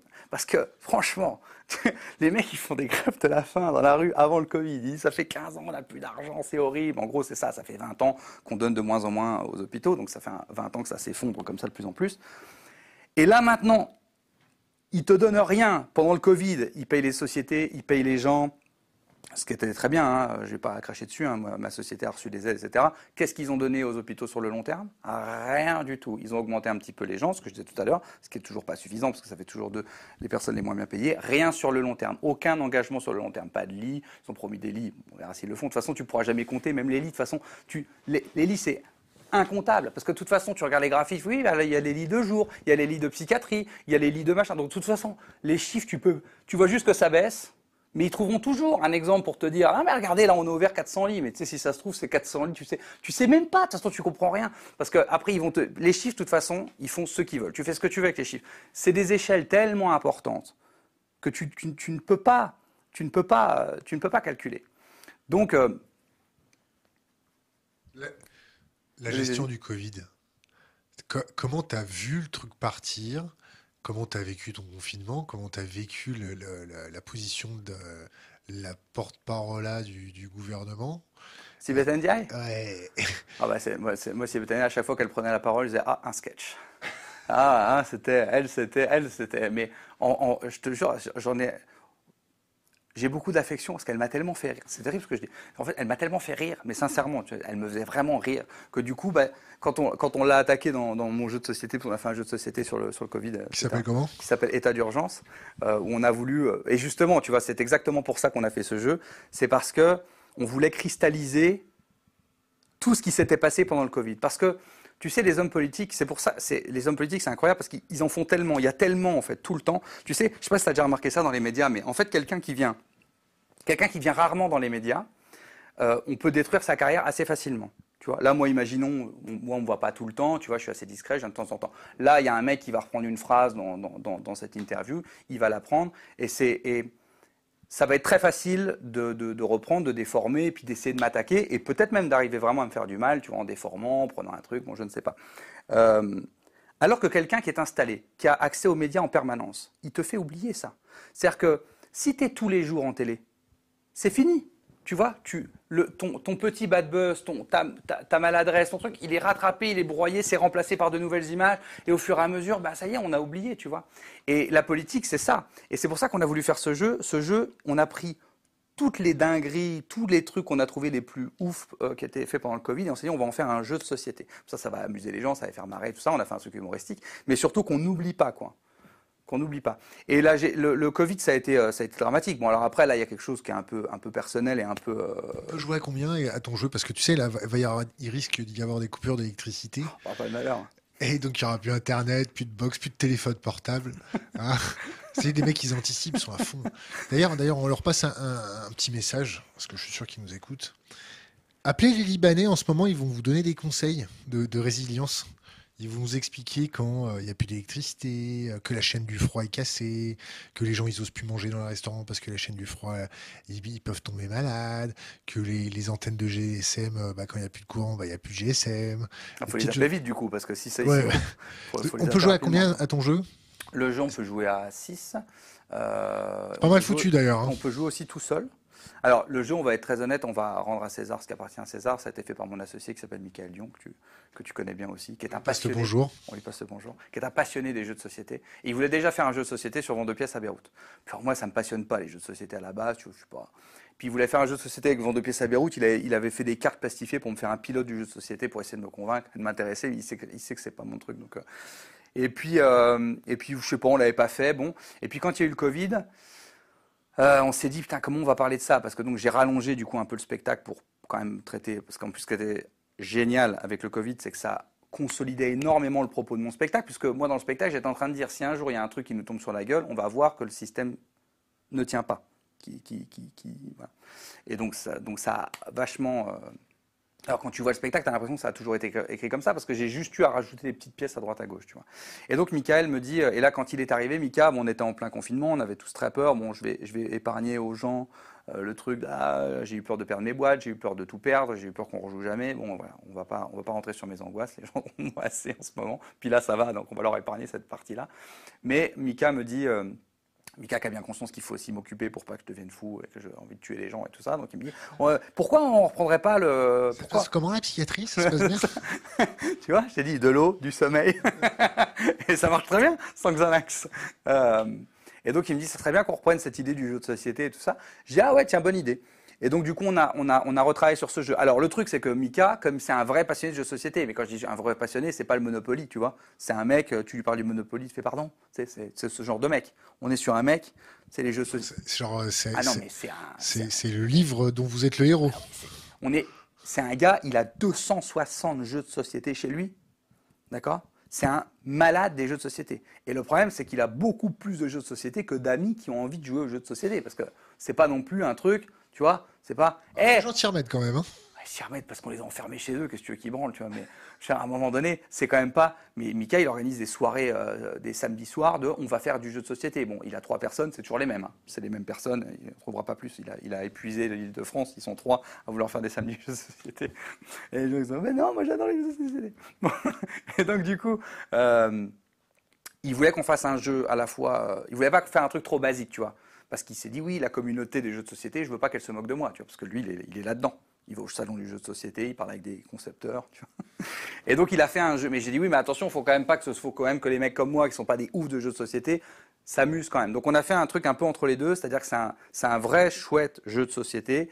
Il y a de la stratégie, il y a un peu de hasard, mais c'est très bien dosé. Il faut se prendre un tout petit peu la tête au début pour capter les règles, mais en deux parties, ça y est, t'as compris. Et en même temps, on a, on a travaillé sur les cartes, donc c'est des dessins humoristiques qui représentent toutes les, euh, bah, toutes les dingueries qu'on a pu avoir dans le gouvernement. J'ai réfléchi à des exemples, mais tu sais quoi, il y en a tellement, je crois qu'il y a 80 cartes. Donc, euh, Et alors, ce qui est marrant avec cette histoire, donc on sort le jeu de société, alors on, le fabrique, tout ça, on, le balance en magasin, etc. Et ils sortent le pass sanitaire. Mais nous, les boîtes, elles étaient fabriquées et tout, on n'avait pas traité le pass sanitaire dedans. Je dis putain, comment on va faire Parce les gens, je voyais, déjà les gens nous dire ah, Vous n'avez pas traité du pass sanitaire, vous avez fait un refus d'obstacle, pourquoi vous n'avez pas traité du pass sanitaire Vous voulez pas vous engager hein, tu vois Parce que le problème d'être engagé, c'est que du coup, tout le monde t'attend comme ça, et dès que tu parles pas, ils disent Pourquoi tu t'es pas engagé T'as perdu tes couilles, t'as changé, t'es plus personne maintenant. Enfin, tu vois, la société t'a broyé. Enfin, tu vois. Donc, euh, putain, comment on va faire avec ce truc de passe sanitaire? Donc du coup, je dis, c'est quoi, on va faire une extension passe sanitaire. Donc du coup, on a retravaillé, on a retravaillé sur de nouvelles cartes, mais dis, faut pas que ce, parce que faut pas que les gens ils aient l'impression aussi que tu que as essayé de leur prendre 5 euros de plus, tu vois. Parce que c'est ça aussi le problème. Ah oui, vous avez fait une extension pour nous reprendre 5 euros. Parce que tu vois, il faut tout penser. Pour, Combien coûte le jeu Euh, pas cher, 19 euros, je crois. Attends, je suis pas sûr. Attends, j'ai un doute. Ou 14, je sais plus. Question piège, je sais plus. Moins de 25 balles. Oui, oui, oui, c'est sûr. Oui, non, il est, bah, il ça reste un peu cher parce que bon, tu sais, le packaging et tout, c'est très cher. C'est surtout ça qui est cher à fabriquer en réalité. Et le, et le, Le prix des bouquins, là Oui, mais nous, on essaie toujours de faire des prix très bas. Tu sais bien, moi, mes places de spectacle, c'est 40, 45 euros. Le DVD, il est à moins de 10 euros. Donc, en tout cas, je ne sais plus exactement à combien est la boîte de jeux, mais en tout cas, on est, beaucoup moins cher que la plupart des jeux que vous trouverez n'importe où. Ça, c'est certain, par contre. Euh, parce qu'on essaie toujours, euh, en grattant un peu tout partout, et en grattant aussi sur notre marge. Hein. Euh, voilà. Mais on en, a, on en a vendu beaucoup. Je crois qu'on en a vendu 15 ou 20 000, tu vois. Donc, ça a vraiment bien marché. Les gens se sont beaucoup amusés avec ce jeu de société. Et on a créé le petit pass sanitaire. Et donc, on a rajouté une règle dans le pass sanitaire. C'est-à-dire que ce pas simplement des cartes en plus sur le pass sanitaire, on a ajouté une règle de jeu. Donc en fait, c'est génial parce qu'on a reproduit un peu ce que tu vivais dans la vie. C'est-à-dire que si tu n'avais pas ton, si pas ton pass, en fait, avais, dans tes cartes que tu tires, tu as des possibilités de te vacciner. et si tu les prends pas, eh ben, au bout d'un moment, tu as une, une, carte qui sort et on te dit, euh, montrez vos passes sanitaires. Et si, si tu l'as pas, eh ben, tu es exclu du jeu, tu dois porter un masque, tu dois t'éloigner de la table et tout, et tu dois payer pour jouer, sinon tu sinon tu joues pas. Tu vois, on avait fait des trucs un petit peu comme ça, un petit peu rigolo. Et ça avait beaucoup, beaucoup euh, amusé les gens. Euh, et, dans ce jeu-là, est-ce que tu as, mis genre l'extension euh, Tu travailles dans les médias, tu es politique, tu vas te faire des, des bamboches pendant le confinement au nez à la barbe de tout le monde. tu sais comment il s'appelle les dîners de Monsieur Chalençon? Ah oui, on a, euh, euh, on a traité tout ça, ouais. dans, les cartes, on a traité tout ça. On a traité, franchement, je ne crois pas, il n'y a pas beaucoup de sujets euh, il n'y a pas beaucoup de sujets qu'on n'a pas traités. Hein. Parce qu'en plus, tu sais, j'ai la chance maintenant d'avoir une belle équipe autour de moi avec des gens de tout âge, de tout milieu, de tout horizon, des gens qui ont fait des études, d'autres non. Enfin, chez moi, c'est l'Arche de Noé. Tu on prend tous les gens qui ont, qui ont. Juste, ils arrivent et disent Je suis hyper passionné. Ah ben, tu vois, tu peux venir chez nous. C'est pas un appel à l'offre. Hein. On ne recrute pas 15 dingues demain. Je suis passionné. Donne-moi un salaire. Mais, euh, et du coup, en fait, nous, on travaille beaucoup comme ça. C'est-à-dire qu'on travaille de notre côté. Et après, généralement, on partage vraiment avec tout le monde. Quoi. C'est-à-dire qu'on va dans les bureaux de tout le monde et toi, ça te fait rire, qu'est-ce qui t'a choqué? Et je me rappelle qu'on a un groupe du bureau, tu sais, où on se raconte des conneries et tout ça. Et on avait dit quels sont tous les trucs qui vous ont, euh, qui vous ont marqué le plus? Revenons à l'expérience Covid. Alors, ben, euh, alors le Covid, bon, alors il y a deux, il y a deux expériences. Hein. Il y a l'expérience, euh, encore une fois. Euh, attrapé? Ouais.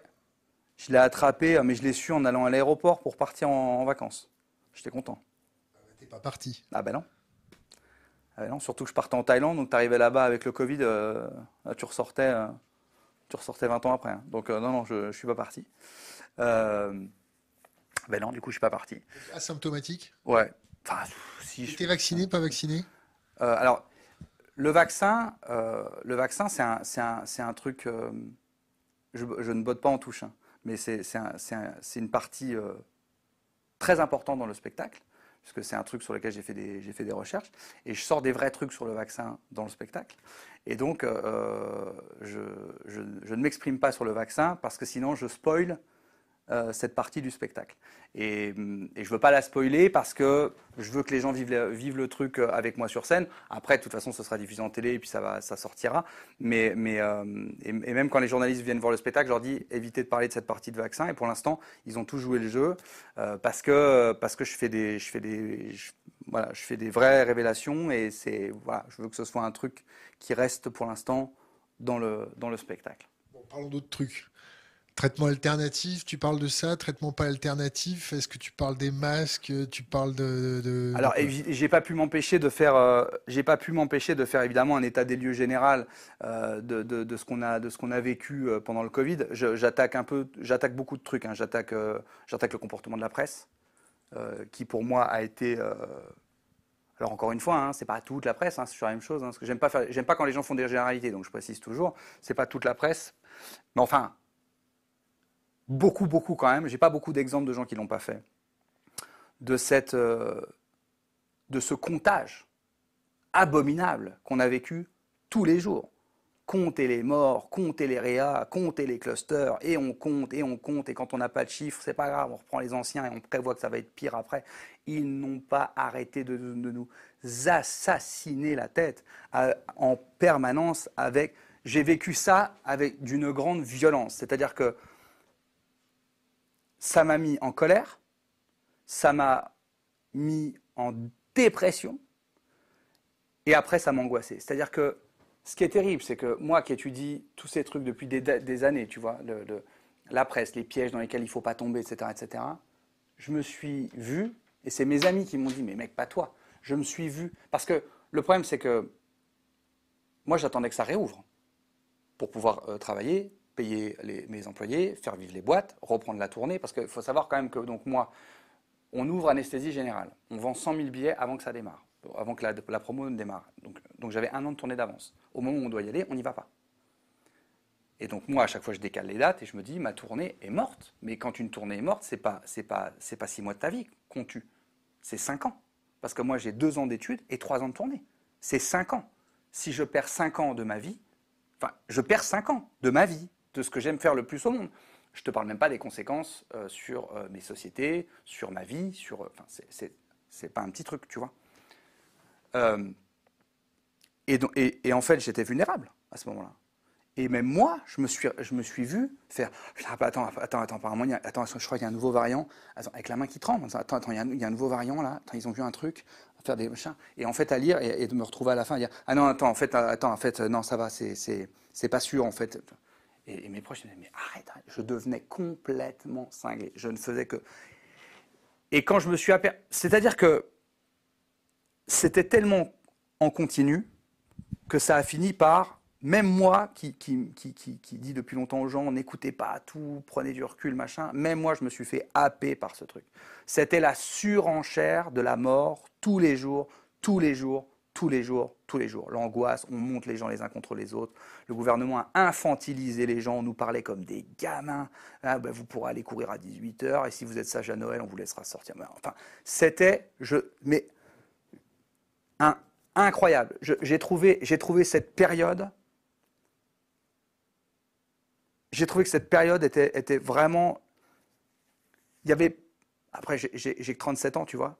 Euh, et, hormis évidemment des guerres et des trucs, j'ai trouvé que cette période était abominable à vivre. Je pense qu'ils ont vraiment fait du mal, vraiment fait du mal aux gens. Euh, et même moi qui ai la chance d'être assez, je crois, solide et d'avoir une vie chouette, une vie que j'aime, etc., même moi, je vois qu'ils ont créé des traumatismes dans ma tête. C'est-à-dire que là où je n'avais jamais eu peur, qu'on, par exemple, qu'on annule mes tournées, maintenant il se passe le moindre truc, le moindre truc, j'ai l'impression qu'on va m'annuler mes tournées. Mais, mais des trucs complètement absurdes, tu vois il va se passer un truc dans un pays, je m'entends me dire ah oui mais attends parce que s'il y a ça peut-être il va se passer ça et ça et du coup peut-être ils vont nous annuler tu vois. C'est-à-dire qu'ils m'ont ils m'ont même moi ils m'ont ravagé la tête. Et je te parle même pas euh, de je te parle même pas des gosses euh, qui ont qui euh, avec des masques en permanence des étudiants dramatiques. Enfin tout le monde s'est pris une énorme gifle et tout le monde ne s'en est pas relevé. Et en grande partie en grande partie à cause du comportement des médias et du comportement de ce gouvernement. Les deux ensemble, mais c'était un truc quand même. Mais, mais enfin, mais, mais vous pouvez être un tout petit peu optimiste, arrêtez de nous parler comme des. Est-ce que tu as essayé de te mettre à leur place? Oui. J'ai essayé de me mettre à leur place. Mais tu n'es pas. En fait, tu n'es pas obligé de faire peur aux gens quel, est le président euh, euh, ah, Peut-être les, gens qui nous regardent, eux, euh, s'en rappelleront, mais je sais que quand Macron a déclaré nous sommes en guerre, je sais qu'il y a un président ou une présidente, je ne sais plus dans quel pays. En ce moment, il le dit beaucoup. Hein. Ouais, bah, il regarde tout le temps il y a un président ou une présidente, je ne sais plus dans quelle partie du monde, qui a, fait exprès, qui a fait un truc en disant bon nous on n'est pas en guerre, mais on va devoir faire attention. Tu n'es pas obligé de traiter, tu vois. Il y a, quelqu'un qui, qui, a fait dans son discours officiel, qui a fait une référence avec Macron quand on faisait des caisses, il était devant des plantes militaires. T'es pas obligé. Enfin, on n'est pas des débiles mentaux. T'es pas obligé de nous faire croire toutes les secondes qu'on va tous mourir pour qu'on soit attentif, pour qu'on soit intelligent. Bien sûr que sur une population totale, tu auras toujours des gens qui seront pas qui seront qui, ont, qui auront envie de faire chier, qu'il y aura des gens qui bien sûr, mais moi je ne pars pas du principe que la majorité des Français sont des Mongols. Je ne pars pas du principe que la majorité des gens, tu es obligé de leur dire qu'ils vont crever, que si leur grand-mère tombe malade et meurt, ça sera de leur faute parce qu'ils n'ont pas mis le masque. Je ne crois pas que tu sois obligé de faire une publicité. Tu, tu as vu cette publicité où il y a une gamine? Qui va à l'anniversaire de sa grand-mère sans masque, et l'image d'après, c'est sa grand-mère qui meurt en réanimation. On est obligé de faire ça. Il, pense à l'impact. Tu vois, ça m'énerve, j'ai pas d'enfant. tu imagines l'impact de la gamine de 6-7 ans sur son canapé? Tu penses à ta grand-mère quand tu dis ça Ah non, ma grand-mère est déjà, est déjà décédée, malheureusement. Mais euh, tu, tu, pars, tu prends par exemple, tu prends une gamine de 6-7 ans qui tombe sur cette pub, et il se trouve que la grand-mère, elle est vraiment morte il se passe quoi dans le cerveau de cette petite fille? Mais enfin, mais, mais, mais on fait quoi là? On a, on a des pubs payés par le gouvernement où on, où on dit à des gosses. Attends, attends, payé par nous. Oui, enfin, payés par nous. On a des, euh, euh, où on dit à des gamins, potentiellement, si tu as embrassé ta grand-mère sans masque, c'est à cause de toi qu'elle va crever. Non, mais, mais enfin, mais qui sont ces gens? Mais il faut les mettre en prison, les gens qui ont fait ça. Mais Enfin, c'est pas possible. On peut pas faire ça aux gens. On n'est pas obligé de dire aux gens. On n'est pas obligé de terroriser une population. On n'est pas obligé de faire ça. On n'est pas obligé de faire ça. Tu connais la stratégie de la peur? Bah bien sûr, mais la stratégie de la peur, de toute façon, on sait très bien. Tu sais, euh, euh, c'est un des trucs que je disais d'ailleurs dans Vente de pièces à Beyrouth. Je disais que quand, par exemple, un président, quand, quand un président est en guerre quelque part, quand il y a une guerre quelque part, les sondages remontent parce que les gens ont peur. Et la première chose que les gens font quand ils ont peur, c'est qu'ils fixent. Tu vois, c'est-à-dire que par exemple, tu entends un bruit, tu sais pas d'où il vient, qu'est-ce que tu fais? Tu regardes autour de toi. Mais tu regardes pas seulement d'où vient le bruit, tu assures tout ce qui est autour de toi. Tu as peur, tu te crispes, tu tiens ce qui est là, tu vois. Toi, tu as des copains euh, reporters de guerre. Mais non, mais ouais, bah, parce que j'ai travaillé sur la guerre avec. Mais là, il y a, y a quelqu'un qui arrive là. Qu'est-ce qu'on va faire tous les trois? Il y a un mec qui arrive là. Qu'est-ce qu'on va faire? On va tous se regrouper ensemble. Tu vois Donc, la stratégie de la peur, il l'avait utilisée de la même manière avec les attentats. Ils l'ont utilisée de la même manière avec les attentats. C'est ce, que, c'est, c'est ce qui m'a valu la grosse dispute avec Manuel Valls sur le plateau d'On n'est pas couché. J'ai dit arrêtez, arrêtez de faire flipper les gens tout le temps. Macron ne fait que ça. Je, je trouve que. le- tu, mais tu l'entends parler, mais moi, tu sais que. Et pourtant, j'ai- il faut que je l'écoute parce qu'il faut que je sache un peu et tout. Mais je, je n'y arrive plus. Il me, il, me, il me flingue la tête. Je te donne un truc pour ça. Les discours de Macron, il faut les écouter avec une petite, une douce mélopée derrière, genre la musique de Manon. Vous allez me dire avec une coupe de vin. Non, non, non. Écoute, tu prends, tu n'as pas du tout écouté le début de l'interview. Tu, te mets une race et tu l'écoutes. Non, non, non, non. Juste, juste une douce mélopée derrière, genre la musique de Manon des Sources, tu vois, ou Jean de Florette. Et, et ensuite, tu analyses le tempo. Et tout de suite, ça prend une autre dimension. Tu as une autre perception de. de... Mais t'écoutes pas le son du coup. Non, Tu- non, non. tu c'est- vois- Ah si, t'écoutes quand même le son. t'écoutes- en fait, tu tu t'écoutes le discours de Macron, mais avec cette. Avec cette petite musique derrière. ou, de la musique d'ascenseur, ça marche aussi. Eh ben écoute, je vais, eh, écoute, je vais, quand je vais, on va finir cette interview, je vais rentrer chez moi et je vais essayer. Mais Alors, Manon des Sources, d'accord? Ou Jean de Florette. promis, je vais essayer. Je, je te ferai une vidéo, je t'enverrai. Le, le, tous les discours, ça n'est que, enfin, je sais pas, c'est quand même que ça. Euh, la rentrée va être très dure. Euh, le- on va, on va traverser des périodes extrêmement compliquées. Il faut que les Français se préparent. Est-ce que tu as analysé ça Mais écoute, alors moi, tu- j'ai pas une théorie fixée là-dessus. Je me dis, il y a plusieurs, il y a plusieurs possibilités. Soit il est extrêmement pessimiste. Ou réaliste, et qu'il essaye de, pré- de prévenir sa population, sans, sans trouver les mots pour. Quand il fait ses grands effets de manche, oui, le gouvernement se doit d'être super transparent, de communiquer. T'as as écouté Alors, euh, S'il est réaliste, et- c'est- et moi je veux, Elisabeth moi, je veux bien. Borne. Mais, oui, mais s'il est réaliste, ça veut dire qu'il n'a aucun projet. Ben non, mais parce que s'il est réaliste, moi je veux bien. Imaginons, alors on part du principe qu'il est, ré- ah bon, il est réaliste, mais normalement c'est lui qui doit nous trouver les solutions. Donc c'est juste pour nous dire, il y a un iceberg qui arrive. Oui, bah, il est réaliste, mais on doit changer de capitaine, tu vois, parce que si c'est juste pour nous dire, normalement il doit dire, il y a un iceberg qui arrive. euh, nous allons passer des heures difficiles, mais j'ai quelques solutions à vous proposer. C'est juste pour nous dire, ça va être l'enfer en permanence, parce que c'est que ça. hein. Euh, bonsoir. Alors, euh, bon, alors là, c'est on va passer une rentrée extrêmement compliquée. L'été va être dur. Le euh, Noël va être très compliqué. Nous allons passer un hiver rude. Ah, Putain, c'est l'enfer. On dirait Charlie Ingalls qui a perdu une récolte et qui et- non mais enfin c'est pas possible. On a c'est le discours. Charlie Gals ne perd pas de récolte. Ça lui est arrivé à Charlie Ingalls. On dirait Charlie Ingalls. Non mais sans déconner, tu sais, il rentre dans la pièce. Je vois vraiment cette image de Charlie Ingalls qui a perdu la récolte à cause de la grêle et tout. L'autre, elle a, elle a la syphilis. L'autre, elle est en train de, mourir en accouchant. Elle a sa fille aveugle qui est comme ça devant la cheminée. Et Hant, il fait, on va passer un hiver très difficile. Tu vois tu peux pas, à chaque fois que tu prends la parole, dire aux gens, vous allez souffrir. Tu peux pas en perdre. Ça ne peut pas être ton seul leitmotiv. De temps en temps, tu dois dire, hey, bon, écoutez, c'est pas, c'est pas fou. Il y a deux, trois trucs, ça va être, ça va passer juste, mais ça va aller, ça va aller. Tu vois? Non, la peur, la peur, vous allez mourir, vous allez mourir de. Alors, on va voir, vous allez mourir du Covid, vos proches vont mourir du Covid à cause de vous. Ensuite, euh, euh, coupez votre Wi-Fi, sinon les gens mourront de froid à cause de vous. Non mais euh, l'essence c'est 8 euros le litre en fait. Hein. hein faites, faites, que, faites, comme vous pourrez, mais bon c'est 8 euros le litre, sachez-le quand même. tu veux que je te fasse peur un petit coup là tu, vois tu veux que je te fasse peur? Allez vas-y fais-moi peur. Nous quand on les voit parler, surtout, surtout Gabriel Attal, d'accord? Tu vois Gabriel mhm. Attal? Bon, il a fait d'énormes progrès quand même, parce qu'il est quand même obligé. Il a un nouveau poste maintenant. je sais, j'ai plutôt, je sais plus trop où il est là. Il est, euh, ouais, on sait plus non plus. il est secrétaire de je sais pas. Le, gars, il est obligé quand même d'annoncer, d'annoncer tout ça. Tu sais que nous, on bosse sur les, les fondamentaux de soutenabilité de notre société, comme l'énergie, le terrorisme, les mouvements sociaux, comment c'est articulé, les phénomènes de guerre, les phénomènes de pollution, de destruction du biotope. Tu vois, c'est ces petites euh, choses. Et nous, quand on les voit, et qu'on a les, chiffres, par exemple, de consommation énergétique ou les capacités de substitution euh, du marché énergétique de la Russie, est-ce qu'on a d'autres marchés qui peuvent s'ouvrir ou est-ce qu'on va être obligé de tapiner avec ceux qui mixent les journalistes dans les ambassades ou est-ce qu'on va être obligé d'avaler des couleuvres à gauche et à droite? Et si réellement on a la capacité de récupérer notre stock énergétique pour éviter une récession dramatique? Comme on bosse sur les phénomènes de guerre économique, on sait qu'un chômeur coûte plus cher qu'un mort, et que quand il commence à se faire une guerre économique ouverte, ça commence à être problématique. Surtout que qu'ils ne comprennent pas l'idéologie et la perception de la guerre économique que les Russes peuvent avoir. Tu vois, les Américains, en termes de guerre économique, ethnique, mais ethnique avec le sourire. on a, en guerre économique, on est bien, parce qu'on a quand même Bruno Le Maire. Ah non, non, non. Ne parle pas de Bruno Le Maire. Qui nous a certifié qu'on allait mettre à genoux. Non, non, il, a raison.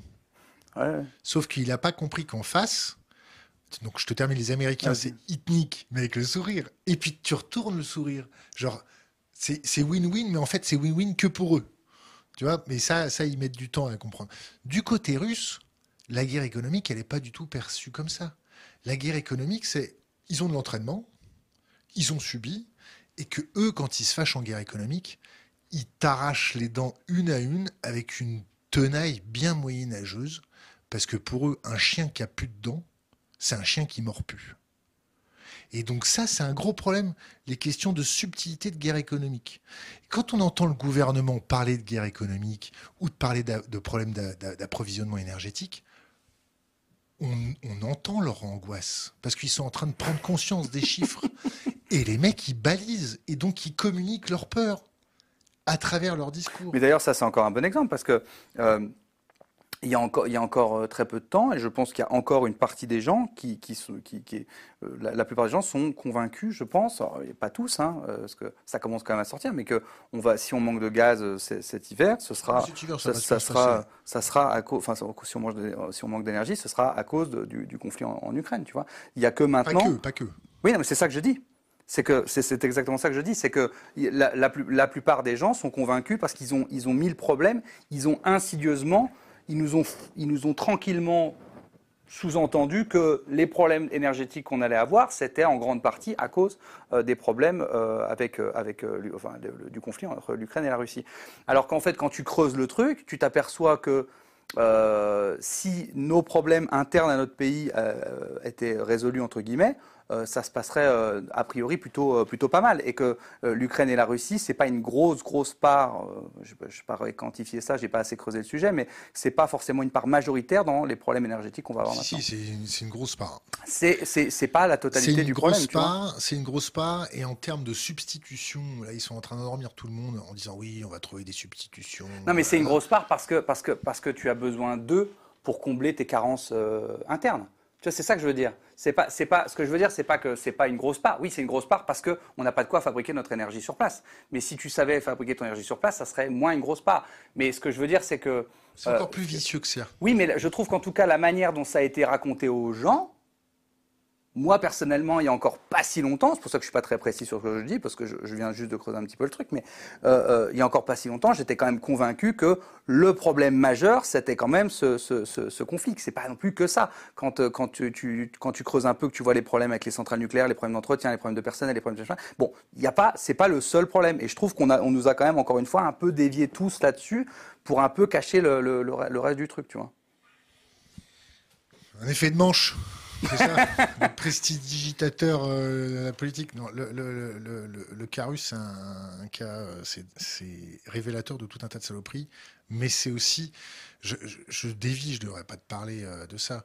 Les Russes, ça arrangeait bien les partis politiques européens qu'on leur fournisse pour leur économie de l'énergie pas chère. C'est le principe du dealer. Donc, ils peuvent régaler tout le monde. Je suis le président de la, croissance, le président du pouvoir d'achat. En Allemagne, ça a été à gogo, euh, ce, genre d'argument aussi. Sauf que les Russes, c'est des malins. Quand ils te ferment le robinet, que tu es dépendant et que ta, ta société hyper spécialisée, elle est hyper dépendante de l'énergie pas chère, là, euh, il fallait quand même anticiper le fait que combien ça leur coûte, pourquoi ils vendent aussi pas cher. Pour... Écoute, le, le, prochain... Il faut que tu fasses un truc sur la guerre économique. Bah, le prochain spectacle on va, être, va être sur l'écologie très certainement parce que je trouve qu'il y a plus que juste euh, éteignons nos radiateurs et comment c'est un peu plus complexe que ça. Et, je, et, je, et le, sujet, euh, le sujet me, déjà je pense qu'il est nécessaire, je pense qu'il faut en parler déjà parce que justement, tu vois, il y a toutes ces questions, on ne sait jamais quoi. Est-ce qu'une voiture, ah mais tu prends une voiture électrique, ah mais tu sais ce qu'il faut pour fabriquer la batterie, donc euh, tu mets des éoliennes, oui, mais les crabes ils meurent tu mets, bon, donc j'aimerais bien déjà voir ça, tu vois, les chasseurs, oui mais ils régulent, est-ce qu'ils régulent, tu vois, voir, tu vois, euh, essayer de creuser un peu tous ces sujets, des sujets un peu bateaux mais parce que c'est des sujets qui viennent tout le temps dans la tête des gens et en fait tout, le monde dit un peu n'importe quoi. Même moi, la dernière fois, je me suis surpris. J'étais en train de, m'emballer sur un sujet la dernière fois à table avec des amis. je dis mais qu'est-ce que je raconte? J'en sais absolument rien. Je dis non, mais en fait, je me je m'emballe tout seul. Ça, c'est bien. J'ai lu quatre titres sur Internet et je suis en train de me faire une théorie. Est-ce que tu as lu le, tu, parles d'écologie Là, avec la, guerre, la guerre euh, avec les Russes, c'est pour ça que je rebondissais là-dessus, c'est parce que du coup l'énergie maintenant fait partie intégrante et on s'aperçoit que quand on creuse l'énergie, j'ai commencé un tout petit peu, en fait c'est encore un truc, euh, c'est encore un... Dis-toi que l'énergie c'est la sève de tout, la sève de tout, tout, tout. tu peux faire des parallèles entre l'énergie et le terrorisme. Quand les gens ils ont ils ont plus de bouffe facile, ils ont plus de soins faciles, ils ont plus de, de services publics faciles parce que l'énergie c'est ça quand tu n'as plus d'énergie, bah, tes services publics ils morflent, euh, ta bouffe elle coûte plus cher parce que euh, une calorie fossile, du moins une calorie ingurgitée produite c'est 7 calories fossiles. C'est des choses comme ça qu'il faut prendre en bah, considération. est-ce que tu as lu est-ce que tu as lu le truc sur on réouvre des centrales à charbon? C'est-à-dire que depuis la guerre, il n'y a plus de problème d'écologie. J'ai rapidement, bah, je l'ai vu passer. Quoi. Vu, je, je, te dis, je me suis pas plongé du tout dans le truc, mais j'ai vu, vu, vu le truc passer. J'ai vu le truc passer. Mais après, encore une fois, tu sais, moi, j'aime pas trop. Euh, quand, quand je maîtrise pas bien le sujet, j'aime pas trop donner mon avis parce que, euh, parce que je trouve qu'on est surgavé d'infos. Euh, je dis pas que quand je parle, je dis que des vérités. Hein, ça peut m'arriver de me tromper ou de mal, mal m'exprimer. Ça, c'est la, la vie, c'est normal. Mais disons que euh, quand je connais pas bien un sujet, j'y vais plus en fait. Parce que. T'as peur euh, de la censure, pas de la censure, de te faire ah, bâcher, pas bâcher Non, non, non, ça n'a rien à voir avec ça. Moi, écoute, j'ai aucun problème de censure. Je, dis la vérité. Euh, je sais qu'il y, en a qui en souffrent. Je sais qu'il y a des gens qui, que ça, ça, peut arriver d'être censuré. Moi, j'ai vraiment une totale liberté de ton partout où je vais. On, on me censure plus. Ça a pu, ça a pu. Euh, on a pu menacer de censure dans, dans, dans le passé, mais euh, ça n'est jamais euh, vraiment arrivé. Quand on m'a censuré, de toute façon, je suis plus jamais revenu. Enfin, tu vois. Donc, euh, donc non. T'as censuré ben, En fait, j'étais en train de réfléchir en même temps, et, en fait, en même temps, je te le disais, je disais, en même temps, j'ai même pas d'exemple de qui m'a censuré. Donc, non, non, pas censuré, mais par exemple. Par exemple, tu vois, à un moment donné, je devais intégrer une, je devais intégrer une matinale euh, et, on m'avait dit, j'ai senti que quand je faisais, j'avais fait des essais et je sentais que les gars commençaient à me dire, ça serait bien que ça tu le dises comme ça, ça tu le dises comme ça. du coup là, dès que j'avais ça, je, dès que j'avais ça, je partais. T'as intégré les grosses têtes, si j'ai. Bah, en fait, les grosses têtes, je le fais depuis longtemps. Je le fais de, ça fait. Euh, ça fait pas les grosses têtes. Ça fait 5 ans. ça s'écoute, c'est normal. Euh, ça fait ça 5 ans. aussi. Ça, oui, de temps en temps, mais pas tout le temps. Il n'y a pas toutes les émissions. C'est les petits primes font des primes sur Paris Première, de temps en temps sur France Télé. Mais ça fait des années que je fais les grosses têtes. Mais après, là, j'ai pas pu y aller l'année dernière parce que j'avais beaucoup trop de dates de tournée. Mais sinon, j'essaye. Euh, dès que je peux, j'y vais parce que je m'amuse beaucoup. Euh. C'est payé? Oui, bah bien sûr. C'est payé combien? Alors, c'est totalement aléatoire. C'est pas, je botte pas en touche, c'est complètement aléatoire. Et je n'ai aucune, et je te jure que c'est vrai, je n'ai aucune idée de combien sont payés les gens. Je sais qu'il y a des salaires qui peuvent aller de 200-300 balles. Je crois que ça, c'est à peu près le plus bas. Et après, ça monte. Ouais, je crois que c'est. Mais je ne suis pas sûr. Hein. Je, redis, je ne suis pas sûr. Euh, je, le dis bien. Je crois que les plus bas salaires, c'est dans ces eaux-là, mais je ne suis pas sûr. Je, crois que quand tu arrives, c'est à peu près dans, autour de ces quelques centaines d'euros. Euh, mais c'est un, c'est, un truc comme ça que je crois. C'est pas du tout une certitude. Donc peut-être que je me trompe complètement. Euh, c'est pas payé des fortunes, mais c'est bien payé pour l'exercice. Quel regard, toi, avec tout le respect que je te dois, je vais dire que t'es un saltimbanque, euh, euh, t'es l'ardillon de la société. Les humoristes, les chanteurs, la- les, les arts en général sont là pour. euh, c'est les premiers lanceurs d'alerte. On dit toujours utiliser l'humour pour dénoncer les choses parce que sinon ils vont, ils vont vous, vous saccager. Toi, comment tu Avant, perçois on n'est pas, on n'est pas beaucoup à, à se servir de l'humour pour lancer des alertes quand même. Mais ça, c'est pas une critique. C'est là, je transpire. Il fait chaud, hein. Il fait chaud chez toi. hein. Oh là là. On n'a pas la clim. Euh, c'est très bien, bravo. Le gouvernement te félicite pour ta sobriété. On Euh, n'a pas, on n'a pas débranché le wifi parce que tu comprends. euh, oui, ça serait un petit peu compliqué. Euh, attends, qu'est-ce que, quelle on est en, en ampoule basse consommation. Ah oui. Ah oui, ça, c'est- ça doit rien consommer. Ça, c'est...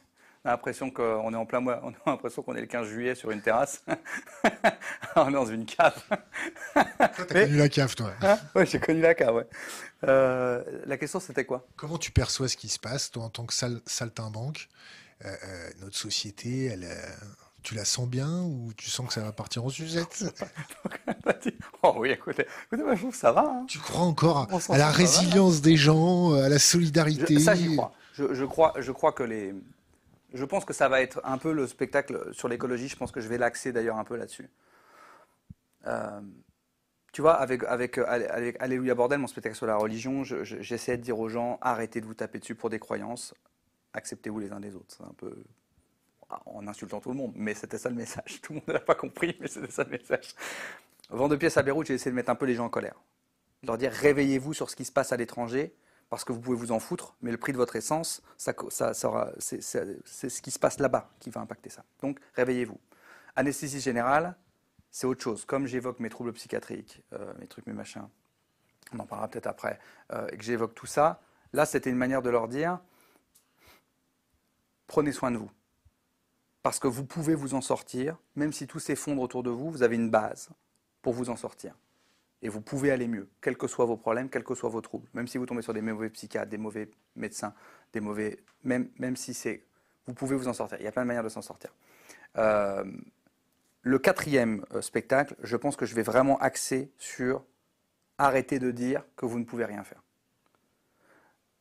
Ne tombez pas dans le misérabilisme ne tombez pas de dire, mais qu'est-ce que tu veux que je fasse? Euh, Moi, je suis, euh, je suis agent de sécu au champ. Qu'est-ce que tu veux que je... Et c'est pas une critique les agents de sécu. Mon père est agent de sécu au champ. Euh, c'est de dire euh, à mon père ou à ma mère, ah ben si, vous pouvez faire quelque chose. Vous pouvez. En réalité, on peut tous faire quelque chose. Déjà parce que je pense que la politique n'a jamais été aussi soucieuse de l'opinion publique. On a parlé longuement hier avec un général. Ah oui, eh ben, mais ça c'est incroyable. C'est-à-dire que je trouve ça vraiment incroyable. C'est-à-dire que quand tu, tu regardes Twitter et tu regardes, et tu regardes le JT avec Macron qui prend des décisions, tu te dis mais c'est pas possible. En fait, il a passé la journée sur Twitter. Il répond à ce que j'ai lu là. Il répond là à ce que j'ai lu là. Donc c'est quand même, pour moi, c'est- c'est un- c'est une absurdité. euh. Et puis parce que euh, au lieu de se plaindre tout le temps qu'on est dans un système capitaliste et que l'argent prime en permanence, etc., justement, en réalité, tu as quand même ta réponse dans ta. C'est-à-dire que ton, ton arme, c'est ton pouvoir d'achat. C'est ce que tu vas acheter, c'est ce que tu vas consommer. C'est pas que le vote. Tu vois, il y a, quelqu'un qui disait ça, je sais pas qui, la phrase n'est pas de moi, mais ton vote, c'est ce que tu achètes. Et, j'aimerais bien arriver pas leur donner de leçons de morale aux gens. Je vais pas écrire un spectacle sur l'écologie pour dire aux gens arrêtez de manger du beefsteak. Pas, je vais pas me lancer dans la morale et tout ça. C'est pas du tout mon délire. Moi, je veux pas juger les gens. Je, enfin, je suis pas du tout là-dedans. Ce que, ce j'aimerais arriver à faire dans ce prochain spectacle, j'espère que je vais y arriver. J'ai pas encore commencé à l'écrire. C'est, que quand ils vont, j'espère quand ils vont ressortir du spectacle, ils vont se dire putain, en fait, en fait, je peux me venger, je peux les faire chier, je peux, je peux, je peux exprimer ma voix autrement que par un vote tous les cinq ans ou d'autres votes. T'expliques Je peux- qu'il faut pas se venger, qu'il faut pas faire chier, il faut construire sans eux. Oui, mais il y a des gens. C'est-à-dire que quand, euh, quand, tu, quand tu subis, quand tu subis, en fait, euh, il y a des gens, ils subissent la vie, ils subissent ce système. Dans, dans une société, tu as des gens, as des gens, tu leur tapes dessus, bah, ils vont se relever en disant vas-y, va, ça me rend plus fort et tout. Puis il y a des gens, ils n'ont pas ce caractère, ils n'ont pas, ils pas ça, et c'est pas grave. C'est à nous de leur dire tiens, lui, il a du mal. Alors on va l'aider à se relever. C'est ça une société, c'est d'accepter qu'il y a des gens. On ne peut pas juste dire aux gens. Euh, moi, je pourrais le dire, tu vois, je viens de, je viens de milieu extrêmement modeste. Euh, j'avais rien, je connaissais personne. Je suis pas allé à l'école, j'ai pas le bac, j'ai rien. Je suis arrivé à Paris, j'habitais en 93. Euh, avant, j'habitais aussi dans un autre quartier. Je pourrais très bien dire, mais battez-vous. Moi, je dis de rien. Ben, moi, je suis pas d'accord avec ça. Parce que je pense que c'est pas vrai. Il y a des gens il y a des gens qui n'ont pas forcément cette force. Alors il faut leur dire qu'ils ont la force. Il faut leur dire lève-toi et va travailler. Mais il faut accepter que de temps en temps, ils n'aillent pas aussi vite que toi. Il faut accepter qu'il y ait des gens qui sont un peu plus abîmés. Il faut, accepter ça. Il faut, les, il faut les aider à se relever, etc. Et quand je dis se venger, quand je dis tout ça, c'est pas un. dans ma bouche, c'est pas agressif. C'est la, la manière dont moi je me suis motivé. Tu vois? C'est chacun trouve sa motivation. Il y en a, ils vont dire je veux que mes parents soient fiers. Il y en a, ils vont dire euh, je veux que je veux rendre. Tu sais, tu entends souvent ça les artistes qui disent ah ce prof il m'a dit que jamais je serai personne et, ils en parlent encore. Tu vois, ils en parlent encore tout le temps. Tu vois, euh, j'entendais encore des, Big Flo et Oli, là, j'ai écouté le nouvel album, ils reparlent encore de leur prof qui leur disait que machin. Ce que je comprends très très bien. Et donc quand je dis ça, c'est parce que moi, c'est comme ça que je me motive. Tu vois, il n'y a pas d'agressivité physique, il n'y a pas de destruction euh, euh, physique. C'est juste, tiens, en fait, j'ai un pouvoir. J'ai eu l'impression de subir une injustice, je peux avoir un sentiment de, de, vengeance, je peux avoir la possibilité de, de, donner mon avis de manière un peu plus conséquente. Parce qu'en réalité, il n'y a que ça qui marche. Il n'y a que ça qui marche. C'est, je pense que la manière dont tu vis a plus d'impact que la manière, parfois, pas toujours, mais que la manière dont tu vas voter. Je pense que parfois, 60 millions de personnes qui changent de manière de vivre, de vivre entre 60 millions de personnes qui vont voter, honnêtement, je ne sais pas ce qui aura le plus d'impact réel sur la société. Mais je pense que, au vu de qui finance les campagnes électorales, à mon avis, la consommation a plus d'impact parfois que le vote. Ah bah, tu te rappelles ce que disait Coluche? Non, alors quel propos? Sur, la, sur euh, si les gens n'achetaient pas, ça se vendrait pas. bah oui, voilà. Revenons à tes troubles psychiatriques. Ça t'a fait quoi déjà de, de te faire diagnostiquer? Est-ce que tu as accepté, tu n'as pas accepté? Est-ce que ça t'a fait du bien, pas du bien? Ça t'a ouvert des portes, ça t'a donné des pistes? Euh, en, gros, euh, je, peux difficilement répondre à cette question euh, comme ça, mais je peux. pas obligé d'y répondre d'ailleurs. Non, non, je vais y répondre. Ah non, avec grand plaisir. Et franchement, avec grand plaisir. Et puis, si, même ça peut aider certaines personnes, et je me suis exprimé sur le sujet déjà, et, je le fais vraiment avec vraiment, vraiment avec plaisir. J'ai aucune honte, ça ne me gêne absolument pas. Tu peux me poser toutes les questions que tu veux. Moi, j'ai toujours senti que j'avais des problèmes euh, dans ma tête. Et donc ça, déjà petit, tu vois, déjà petit, c'était pas, ça n'allait pas quoi. Il y avait, j'étais jamais bien. Déjà petit, ça n'allait, ça n'allait absolument jamais.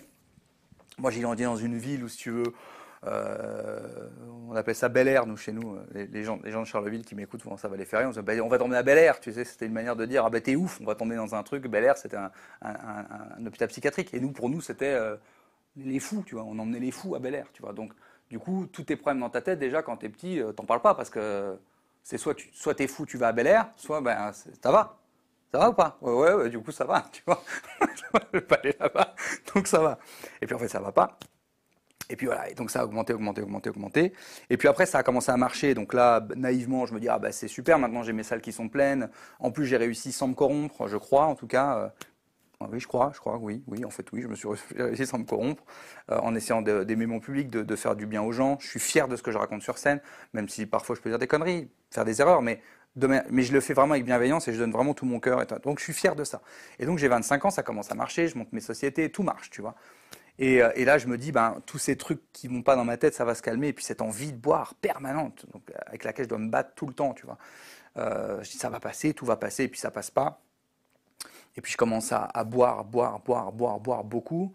Euh, je tombe dans un truc où je bois vraiment 6 euh, litres de vin par jour. Enfin, je tombe je fais des phases euh, avec médicaments, avec machin. Enfin, je, ça va pas du tout, quoi. Et, et je me retrouve en haut d'une fenêtre où je, où je fais une tentative de suicide. la chance que je vais avoir, là, c'est la vie. Et pourtant, je, ne suis pas croyant, mais là, quand même, Michael, mon associé donc, que tu connais, dont j'ai parlé tout à l'heure. C'était à quel étage? J'étais le plus haut euh, de, l'hôtel. J'étais, euh, j'étais, je sais pas exactement, euh, j'en sais rien, mais j'étais très haut. Enfin, je sais que j'étais au-dessus des arbres, parce que je me rappelle que je disais à Michael, les arbres, je, disais à Michael, les arbres, je, lui ai, dit, sont des excroissances de la mort. Tiens, j'avais des phrases comme ça, donc j'étais plus. pas, on n'était pas sur le. J'étais un peu dans l'esprit Macron. Très sombre. avec, avec des heures difficiles. et donc, je suis au bord de la fenêtre et tout ça. Mika est pas là et tout. Et puis, euh, et puis euh, euh, j'étais avec ma copine de l'époque qui part parce qu'on s'est disputé, blablabla. Enfin bref. Et puis en fait, en partant, elle va voir Michael et puis elle lui dit Bon, je me casse, on s'est pris la tête et tout. Puis elle lui donne la clé de notre chambre. Et puis Mika, je sais pas, le pif quoi. Il monte et donc il me voit au bord de la fenêtre.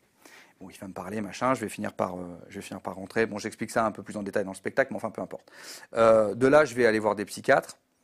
Et puis là, j'en rencontre d'autres des meilleurs, et euh, qui vont commencer à me donner un bout de diagnostic. Et après, je rentre en cure de désintox. Parce que ça fait des années que j'ai des problèmes d'alcool.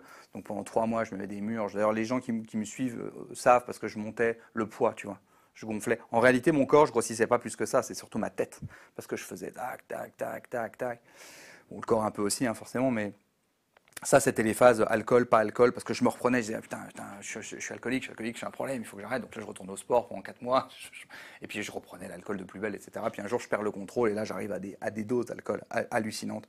Et en fait, j'arriverai jamais à arrêter de boire. Donc, je vais en cure de désintox. Je me paye une cure incroyable en Suisse, hors de prix pour euh, les Français. Combien? Euh, C'était 30 euh, 000 euros le mois. en gros, c'est 1000 balles par jour. En sachant qu'en Suisse, c'est remboursé là-bas par leur, euh, leur espèce de sécurité sociale. Bon, puis 30 000 euros en France, enfin 30 000 euros pour un Suisse et 30 000 euros pour un Français, c'est pas exactement la même chose. Donc c'est cher de base, et puis c'est cher aussi parce que l'économie suisse, on le sait, est, supérieure. Pourquoi je vais là-bas? Pas parce que c'est cher, je vais là-bas parce que je sais qu'on ne me verra pas, j'ai pas envie de parler de ça, enfin j'ai pas envie qu'on me voit, etc. Et là-bas, je sais que on est dans un endroit, c'est complètement verrouillé, il n'y a pas de journaliste, il n'y a personne qui parle et tout ça, donc je, et puis je sais aussi que c'est l'une des meilleures euh, cures. Et je sais qu'en France, les cures sont mauvaises. Parce qu'en France, c'est très compliqué. Euh, l'alcool, il y a beaucoup, beaucoup de, de, lobbies très puissants qui entourent aussi euh, nos, nos, politiques, etc. Tu vois, là, ils vont bientôt lancer des, grosses campagnes de prévention. On va voir, et j'espère qu'ils vont lancer des campagnes de prévention sur l'alcool, parce qu'il faut quand même rappeler que l'alcool et le tabac, hein, c'est quand même. voilà. Donc, donc je rentre dans cette cure de désintox, et puis là, euh, et là je vais faire plein, plein, plein de, tests, comportementalisme, psychiatre, machin, enfin voilà, tout un, tout un tas de trucs. Et donc là, on va me faire une liste de, troubles, et ça a été le plus beau jour de ma vie. Ça a été le plus beau jour de ma vie parce que les maladies invisibles, on appelle ça des maladies invisibles, c'est des troubles que tu, ne peux pas voir. Euh, parce que tu ne peux pas les verbaliser Surtout qu'elle ne se voit pas. C'est-à-dire que moi, je suis obsessionnel, compulsif, idéatif, j'ai un trouble de l'attention avec hyperactivité, euh, voilà, j'ai plusieurs troubles comme ça, et ça ne se voit pas. On ne, le, voit pas. Tu me vois comme ça, tu peux pas te dire, euh, ce mec, euh, il a des images horribles dans sa tête qui lui donnent envie de, se jeter par un balcon de, la première minute à laquelle il se lève jusqu'à la dernière minute à laquelle il se couche. Donc tu ne peux pas imaginer ça, et c'est très compliqué de le verbaliser. Donc donc toutes ces maladies invisibles qui, tuent plein de gens, euh, mais souvent par suicide. Parce que le problème, c'est que ce qui est très compliqué avec les maladies psychiatriques, en tout cas celles qui sont invisibles, les autres on les connaît bien, tu vois, la schizophrénie, la bipolarité sont des troubles identifiés parce que quand même ça se voit, il y a des troubles euh, très très palpables euh, en société. donc tout de suite on, identifie et on peut, on peut essayer de soigner, puis il y a des traitements, etc. etc. Mais ces troubles-là sont t'as pas de mots pour les décrire. Et les seuls mots que tu as pour les décrire, ce sont des mots de la vie quotidienne. Je souffre, je vois des images, je suis obsédé par. Tu vois, donc ça, donc ça, ça sonne très vite, même dans, les, même dans la tête des gens qui t'aiment, ça sonne très vite comme une, comme une mélodie qu'ils connaissent. Donc quand tu te confies aux gens et tu leur dis, tu sais, j'ai ça, j'ai ça, les gens souvent te disent, mais moi aussi j'ai ça. Sauf que ce qui en fait une maladie psychiatrique, ce n'est pas, pas le sentiment, c'est la fréquence, la violence avec laquelle ça vient, l'intensité. Et, donc, euh, ces troubles, et aussi pour les raisons que vous disiez tout à l'heure, c'est que c'est compliqué de trouver aussi souvent de très bons psychiatres, eh bien, ces gens s'enferment, les proches font tout ce qu'ils peuvent, mais ils ne comprennent pas en réalité. La personne ne sait pas ce qu'elle a. Elle va voir des psychiatres. Moi, les psychiatres, ils se foutaient de ma gueule. J'ai vu, vu beaucoup de psychiatres. Heureusement, après, j'en ai trouvé des géniaux qui m'ont quand même sauvé la vie. Donc, je peux pas. C'est pour ça que tu vois, c'est toujours. Mais j'en ai vu, ils se sont foutus de ma gueule. Ils m'ont rionné. Je leur expliquais ce qui se passait. Ils faisaient, c'est le succès. Tu peux... T'as fait ton caca? T'as fait ton caca Donc c'était. Et donc, et donc, euh, et donc, dans ce, et donc le jour où j'ai des psys qui me font ma liste de maladies, je te jure, ça a été le plus beau jour de ma vie. Je crois que j'ai pleuré de joie. J'ai pleuré de joie parce que je me suis dit, putain, je suis.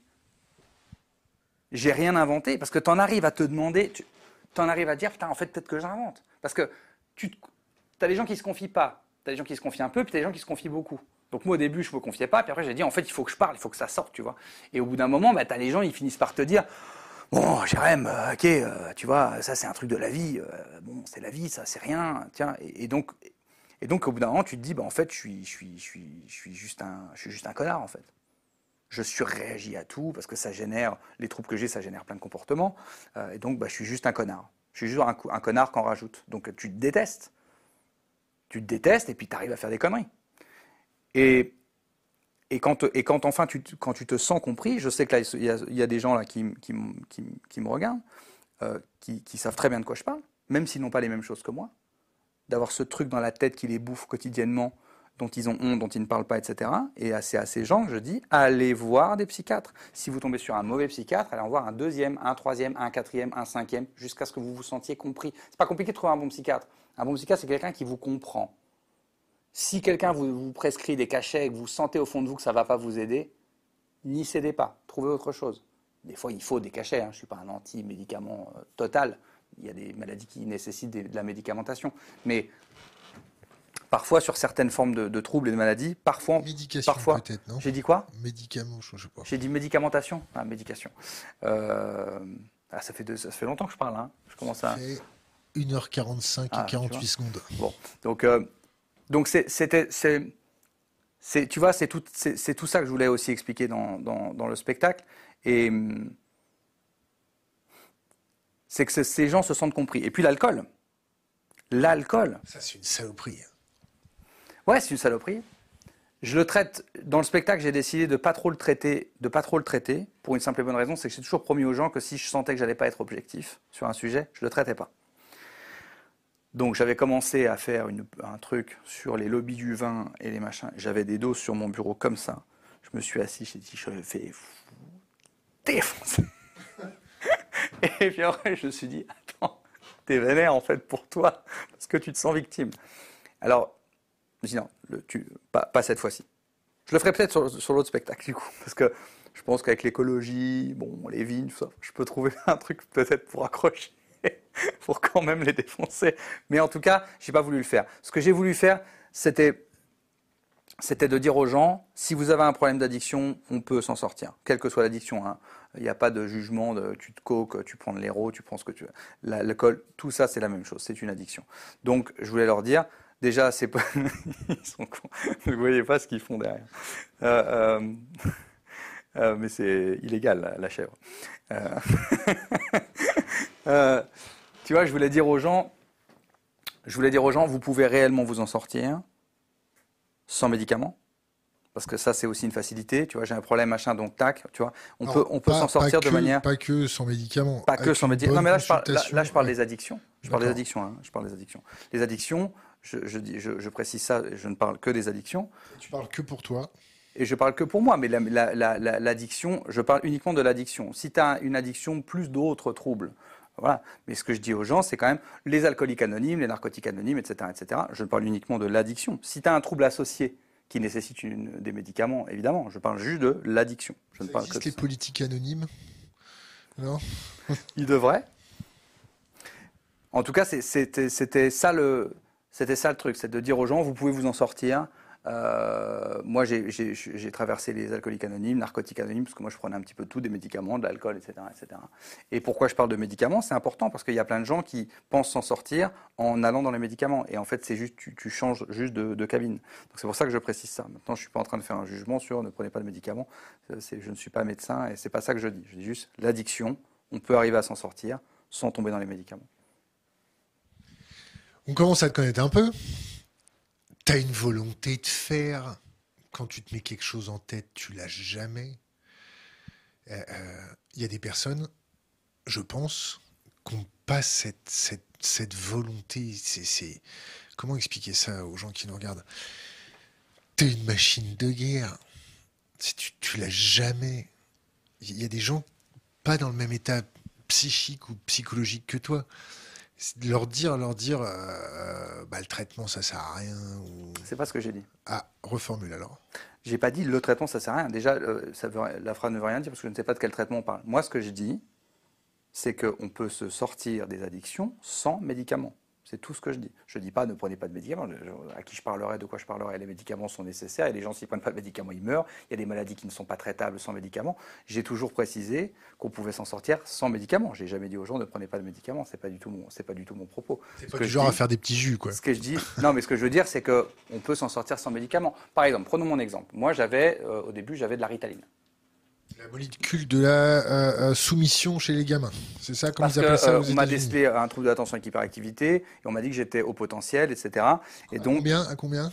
Bon, j'ai pas fait le. HQI à combien? Je sais pas, j'ai pas fait le. Honnêtement, j'ai pas fait le. Donc on t'a dit euh, c'est du pipeau, quoi.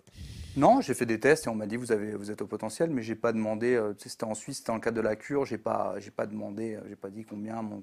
Enfin, pas, j'ai pas fait le truc. Et en plus, comme j'ai un trouble de l'attention avec hyperactivité, le test de QI euh, classique, euh, je peux pas vraiment le faire parce que. Ça fait chier. euh, bah non, mais en fait, mon cerveau, tu sais, ne veut pas réfléchir à l'information. Donc, c'est l'un des troubles de l'attention avec hyperactivité. Donc, en réalité, si tu me donnes un test classique, je peux le cartonner comme complètement l'échouer parce que c'est mon cerveau qui va décider à ce, ce jour-là. Si, euh, mais il y a quand même de fortes chances que si tu me mets des formes ovales et losanges et que tu me dises, tu me dises ça correspond à quelle couleur, hein, il y a de quand même fortes chances que mon cerveau dise on s'en bat les couilles des losanges, allons faire autre chose que ça et que je te réponde autre chose.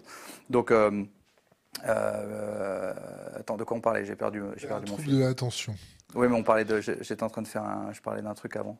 Je sais plus lequel. Quand on t'a diagnostiqué, Oui, voilà. Et, et donc, quand on m'a diagnostiqué ce problème de trouble de l'attention avec hyperactivité, etc., et qu'on m'a dit le combo trouble de l'attention avec hyperactivité au potentiel, c'est un combo qui est un peu relou.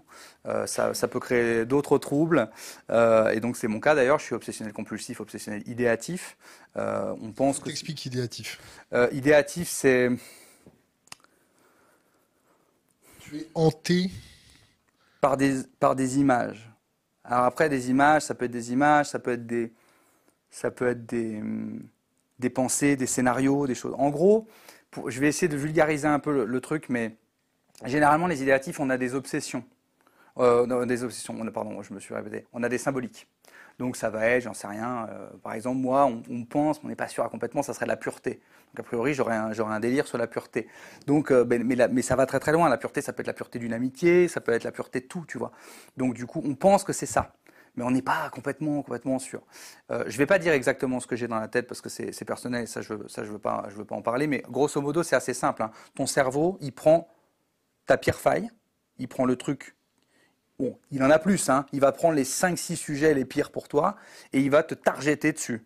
Voilà. Et quand il en tient un, le pire, il y va à fond. Et donc ça génère des flashs. Donc ça veut dire qu'on est en train de parler, puis d'un coup je vais avoir l'image, un truc horrible, soit que j'invente, soit euh, je vais prendre un bout de réalité, je vais imaginer euh, ça. T'es arrivé pendant l'interview, là? Euh, non, pas pendant l'interview là. Parce que, parce que ça va beaucoup mieux depuis que j'ai arrêté l'alcool et depuis que j'ai une hygiène de vie. Quand, quand on m'a fait ma liste de maladies psychiatriques, on m'a dit il n'y a pas de traitement.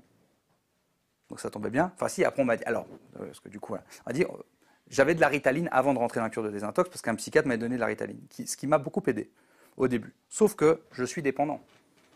La ritaline, c'est pas censé être addictif. Ah, je sais pas. Moi, en tout cas, je crois que mon max, je, je devais en prendre 8 par jour, je suis arrivé à 15.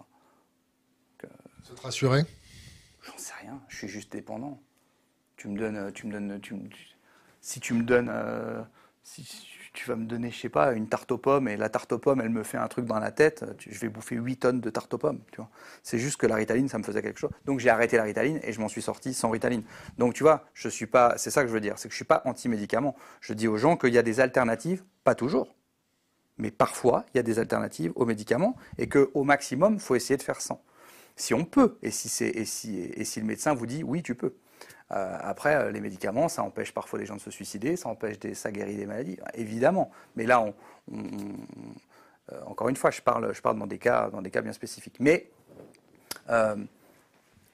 donc l'obsessionnel compulsif, l'autre partie de, l'obsession, c'est plus des trucs compulsifs. Alors c'est pareil, c'est un peu différent chez tout le monde, tu vois. Mais je sais pas, par exemple, compulsif, ça va être, tiens, ben, je, peux donner un exemple assez concret.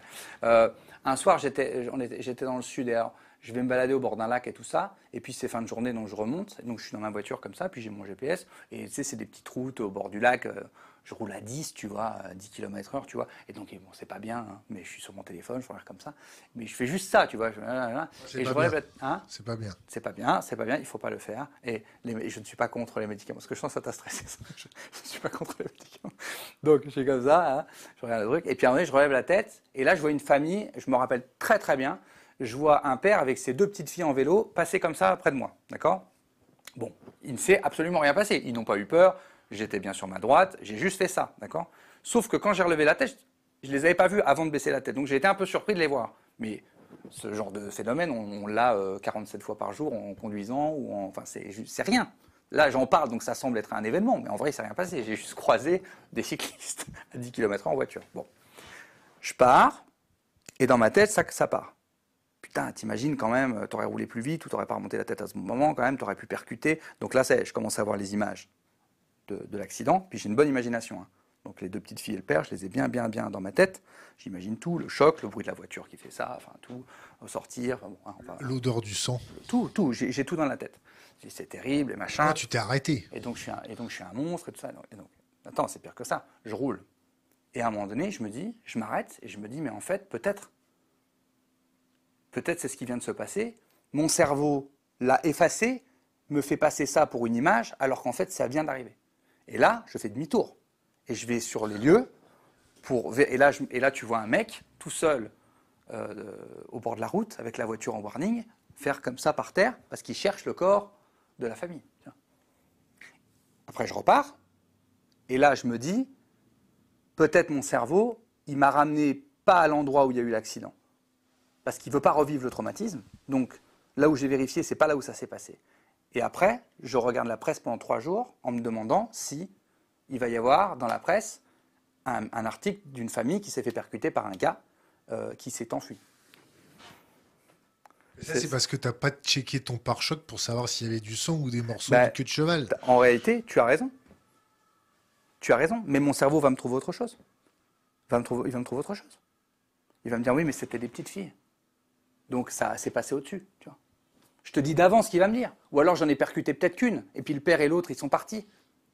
Tu vois. Ou alors la police est arrivée, et je sais pas. Enfin, tu vois, je, je vais, je vais. De toute façon, de toute façon, mon cerveau va trouver une parade à ça. J'aurai peur quoi qu'il arrive. Ça, c'est plutôt le côté obsessionnel compulsif.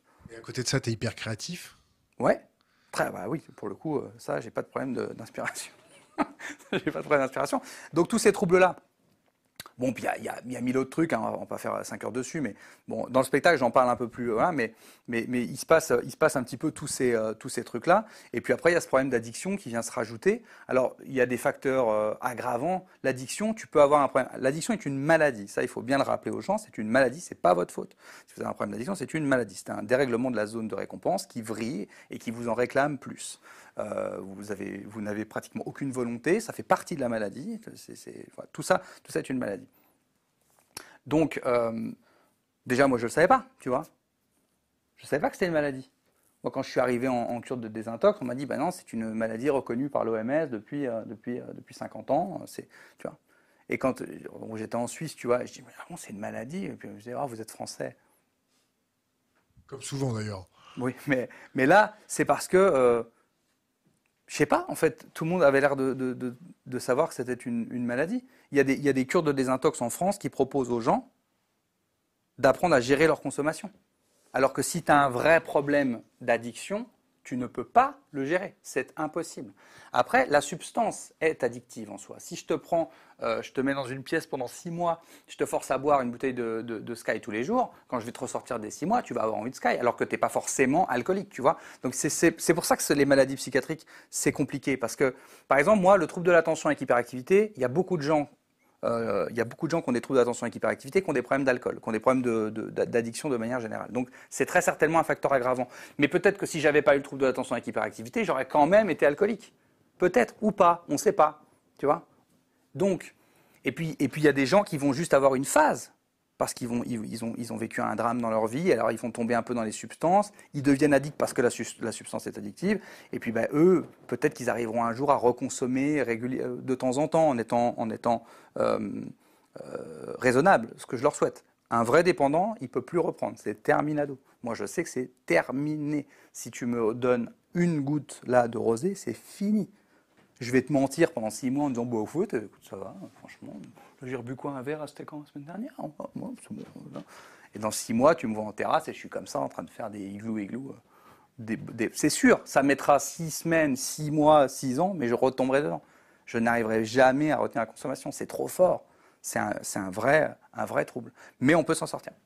Et tu as réussi à mettre ça dans un spectacle?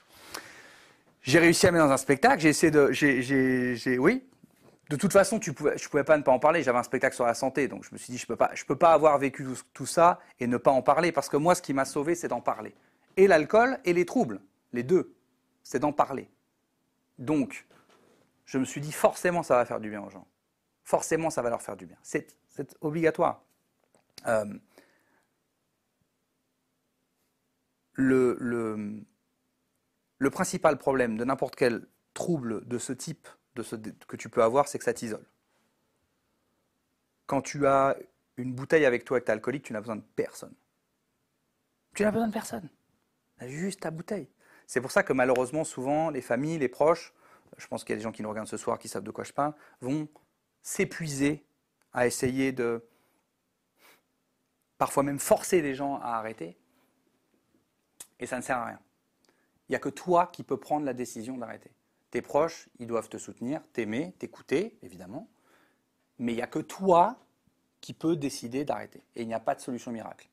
Il n'y a, y a, pas, a, a pas de solution miracle. Si tu veux arrêter, il faut arrêter. Moi, je conseille beaucoup les groupes de parole parce que d'après ce que j'ai lu, euh, je mets entre guillemets, mais d'après ce que j'ai lu, c'est l'un des trucs les plus efficaces, si ce n'est pour dire le, à peu près le seul truc qui fonctionne, parce que c'est très dur de s'en sortir. L'alcool fait partie des trucs les plus compliqués pour s'en sortir. Parce que, tu vois, quand je disais sans médicamentation, par exemple, c'est important, je vais préciser ça quand même, l'héroïne et l'alcool, je crois, euh, pendant entre guillemets, mais je suis pratiquement sûr de ce que je dis, c'est à peu près les deux seuls drogues que tu ne peux pas arrêter d'un coup sans médicamentation, par exemple. Alors, médica... j'aurais pas dire médicamentation, médication Euh, par exemple, l'alcool, quand tu arrêtes, que tu as beaucoup, beaucoup consommé d'alcool, on te file une vitamine, je ne sais plus le nom, je ne sais plus laquelle, mais je vous le dis, si vous buvez beaucoup, beaucoup d'alcool, renseignez-vous quand même avant avec votre médecin, hein, euh, juste sur cette vitamine. Il faut prendre une vitamine quand tu arrêtes parce que ça va t'éviter. Et l'héroïne, Souvent, ils conseillent des petits substituts qu'on va arrêter petit à petit euh, pour, pour, pour, au final ne plus, euh, ne, plus, ne plus rien prendre. Mais par exemple, moi, quand je suis arrivé en cure de désintox, tu vois, euh, naïvement, je pensais que moi, je prenais pas de cocaïne. Par exemple, j'en avais pris une fois dans ma vie, j'en avais pris pendant 12 heures, je suis devenu cinglé, mais sinon, mais, non, mais tu vois, voilà, je n'avais jamais pris de cocaïne de ma vie. Et puis un jour, tu, tu sais ce qui s'est passé avec la cocaïne Pas prendre de cocaïne. Bah, évidemment qu'il ne faut pas prendre de cocaïne. Le, ce qui s'est passé avec la cocaïne, c'est un, fan à moi qui me croise dans la rue, j'étais en terrasse, je me rappelle toute ma vie, et qui me dit, euh, on fait une petite photo. Je dis oui. Et puis il me dit, je t'ai mis un petit cadeau dans ta poche. Et je rentre euh, à la maison, donc c'était la période où je buvais. C'était un an avant de rentrer en cure de désintox, donc c'était, c'était pas, j'étais pas en, j'étais pas en phase de, sobriété là pour le coup. J'étais plutôt en phase de, voilà, de consommation forte. Euh, et, je rentre et tout, j'étais avec un pote, et puis je dis au fait, il m'a mis quoi dans la poche? Et c'était de la cocaïne. J'en ai jamais pris de ma vie. Je dis, oh, de toute façon, j'ai quoi? J'ai 30 ans, je vais plus tomber là-dedans. Alors, sans me rendre compte que j'étais déjà complètement alcoolique. Hein. la phrase est folle, je ne vais pas tomber là-dedans, avec en ayant déjà descendu quatre bouteilles dans la journée. J'ai pris une trace de ça, j'ai dit, oh, ça c'est bien, bon, c'est mon truc ça. Je suis devenu fou, incapable de m'arrêter. J'en ai pris toute la nuit. Et le truc le plus dingue, c'est là où tu vois que le cerveau est vraiment malade, c'est que du coup, j'en avais jamais acheté. J'ai traîné mon pote en boîte pour sortir et tout ça, et je disais, lui, je suis sûr, il en vend eh ben à chaque fois, j'étais dans le mille. Tellement mon cerveau en voulait, tellement il a mis tout. On a, on a ouvert comme ça. J'avais des, des analyses de machin, de trucs. Dit, tu vois pas la folie du truc. Donc là, moi, pour moi, c'est vraiment ton cerveau qui devient fou, en fait. Il devient fou. Donc il faut rien me donner. Tu vois? Euh, Sinon, on fait travailler euh, aux douanes. Ah, peut-être. Mais tu vois, ce que je veux dire, c'est que c'est ça qu'il faut faire comprendre aux gens, c'est que euh, c'est vraiment un dérèglement. Il peut se contrôler, il peut se maîtriser, Mais t'as beau aimer la personne, t'as beau lui dire, je t'en supplie, arrête, arrête, arrête, c'est pas par là que ça passe. Et c'est pas de la faute des gens. C'est c'est pas non plus de la faute de celui qui boit. Il faut juste prendre la décision d'arrêter. Mais c'est d'abord un combat personnel. On a besoin des proches, on a besoin d'eux. Mais je veux dire, moi, j'avais des gens incroyablement aimants autour de moi, compréhensifs. Ça me faisait quand même pas arrêter. Le jour où j'ai arrêté, c'est parce que j'ai eu peur de me jeter par la fenêtre. J'ai senti que j'allais sauter et je me suis dit, en fait, je veux pas mourir. Par contre, ce qui m'a fait tenir et ce qui m'a aidé par la suite, c'est cet amour que j'avais autour de moi. Et ce qui m'a aidé à pas sauter par la fenêtre, c'est que je savais que tous ces gens autour de moi m'aimaient. Donc, ça ne sert pas à rien. Mais si ça marche pas, c'est pas de votre faute, quoi. Parce que ça passe quand même par une, une conviction personnelle très très forte. Est-ce que tu as trois bouquins à conseiller à notre communauté? Oh, ça fait longtemps que j'ai pas lu de trucs. De trucs. De trucs. Je sais pas ce que c'est un truc. Ça fait longtemps que tu n'as pas lu autre chose que tes sources? Ouais. En fait, ça fait très très longtemps que j'ai pas lu. Euh, ça fait vraiment longtemps que j'ai pas lu un truc. Euh. Qu'est-ce que je pourrais conseiller? Alors, si ça fait très longtemps que tu n'as pas, pas lu. Bah, je lis beaucoup d'articles et tout. Je lis très peu de, bouquins. En Conseille trois films. Ah, ça, je peux.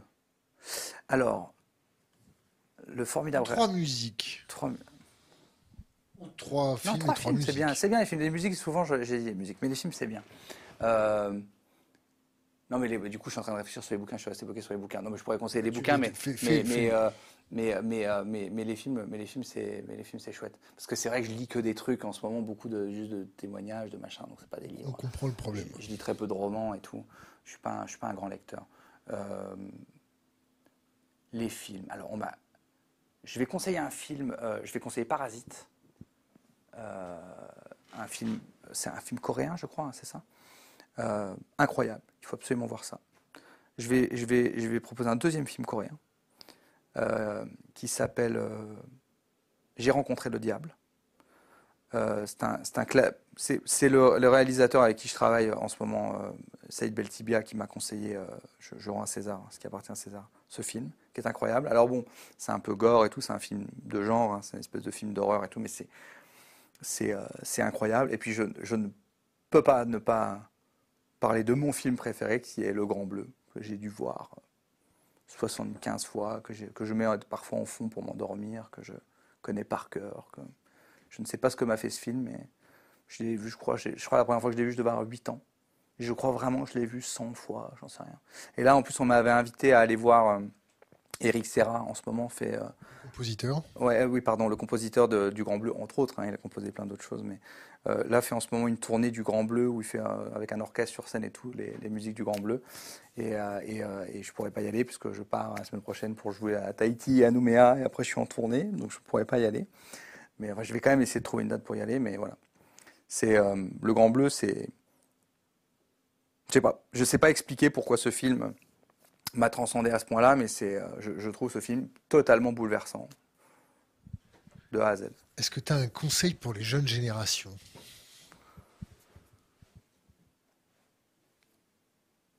Oui. Ce que je peux vraiment leur dire, c'est que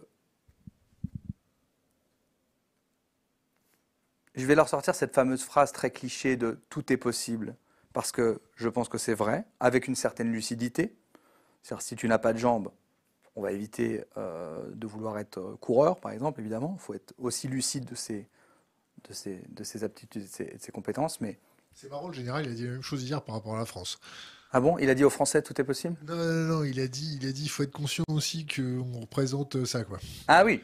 Non, mais disons que parce que parce que c'est bien beau de dire aux gens tout est possible. Bon, après, si, il faut quand même être, il faut, il faut, il faut en fait, il faut allier de l'humilité et énormément de ténacité. L'humilité, ça permet de se rendre compte, est-ce que vraiment je suis fait pour ça ou pas? Mais la ténacité, c'est primordial. Je pense que il faut lâcher prise sur ce qu'on ne peut pas maîtriser. Ça, c'est une phrase de des gens qui ont fait des, des, des, des, intox, ils doivent faire Ah, c'est la phrase. Oui, c'est la phrase des intox. Il faut lâcher prise. Sur ce Et il faut s'acharner s'acharner sur ce qu'on veut. Parce que il y a beaucoup, beaucoup, beaucoup de gens. Le talent est très important pour réussir. Je ne suis pas faire partie de ces artistes qui disent le talent, c'est 5% de. Non, je ne suis pas complètement d'accord. Le talent, c'est quand même important pour réussir. Et quand on a la chance de trouver son talent. Par contre, je suis convaincu que tout le monde a un talent. Ça, j'en suis convaincu. Quand on a la chance de trouver son talent, bon, ça va quand même plus vite.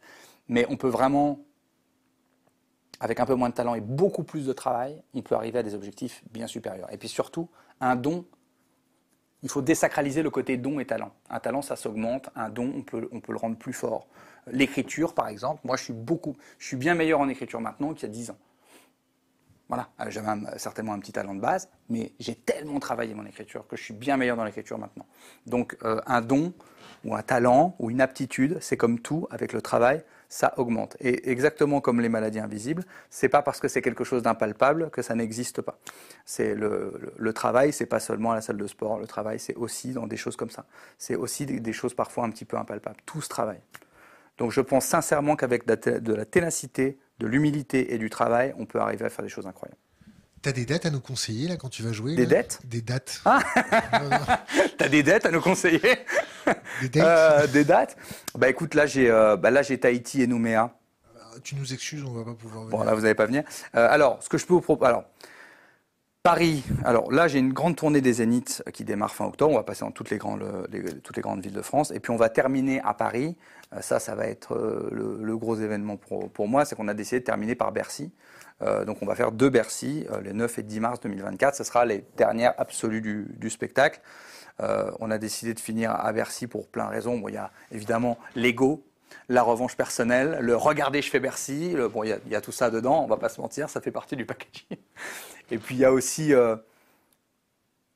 ce spectacle qui a démarré en vendant 100 000 billets d'avance sans aucune promo, et puis qui s'arrête, et puis on redémarre, et, en fait les gens n'ont pas, demandé de remboursement des billets. Donc j'ai pu faire ma tournée deux ans après, comme si rien n'avait bougé. C'était incroyable de vivre ça. Et je voulais marquer le coup. On nous a enfermés, on nous a empêchés de jouer. Je voulais faire un truc de, eh, voilà, là on soit. Et puis, parce que Bercy va nous permettre de faire beaucoup de surprises, beaucoup de trucs incroyables. Donc évidemment, c'est les deux dates que je, que je mets le plus en avant parce que bah, je pense que ça va être fou de vivre ces deux dernières avec un spectacle qui a, qui a autant, euh, qui m'a autant bouleversé, qui a autant bouleversé les gens et tout. Enfin, voilà, c'est un, un, ovni ce spectacle qui dure 2h50. Enfin, j'ai jamais autant donné sur scène que dans ce spectacle. J'ai jamais mis autant mon cœur, mes couilles. Tiens, je l'ai replacé, tu vois. Et mes tripes sur la table qu'avec ce spectacle. J'ai jamais, j'ai jamais autant donné. Ça n'a jamais autant entendu les gens rire, autant les gens pleurer, autant les gens. C'est un, un, truc, ce spectacle pour. Et je, et je, veux vivre ça dans une salle avec beaucoup de monde parce que je l'ai vécu dans des salles très petites, parce que tu sais bien, moi je fais toutes les salles. Et je veux vivre ça comme ça. Et donc cette tournée des Zéniths aussi euh, va être. Euh, incroyable. Donc là, j'ai fait 110 dates dans des, salles, dans des salles de 300 à 2000, donc petites, moyennes, grandes. Et, euh, et là, euh, là, la tournée Zénith, elle va être incroyable parce que là, on a des, on a des scores fous en Zénith, donc on va être entre 3 et 5 000 par ville. Euh, on a mis tout ce qu'il fallait pour que tout le monde voit bien. On a mis des, enfin, on a fait tout en sorte pour que, et ça va être, et ça va être fou de vivre ça avec autant de gens, parce qu'il y a des moments tellement intenses que j'ai hâte de vivre ça avec autant de gens. Jérémy Ferrari, merci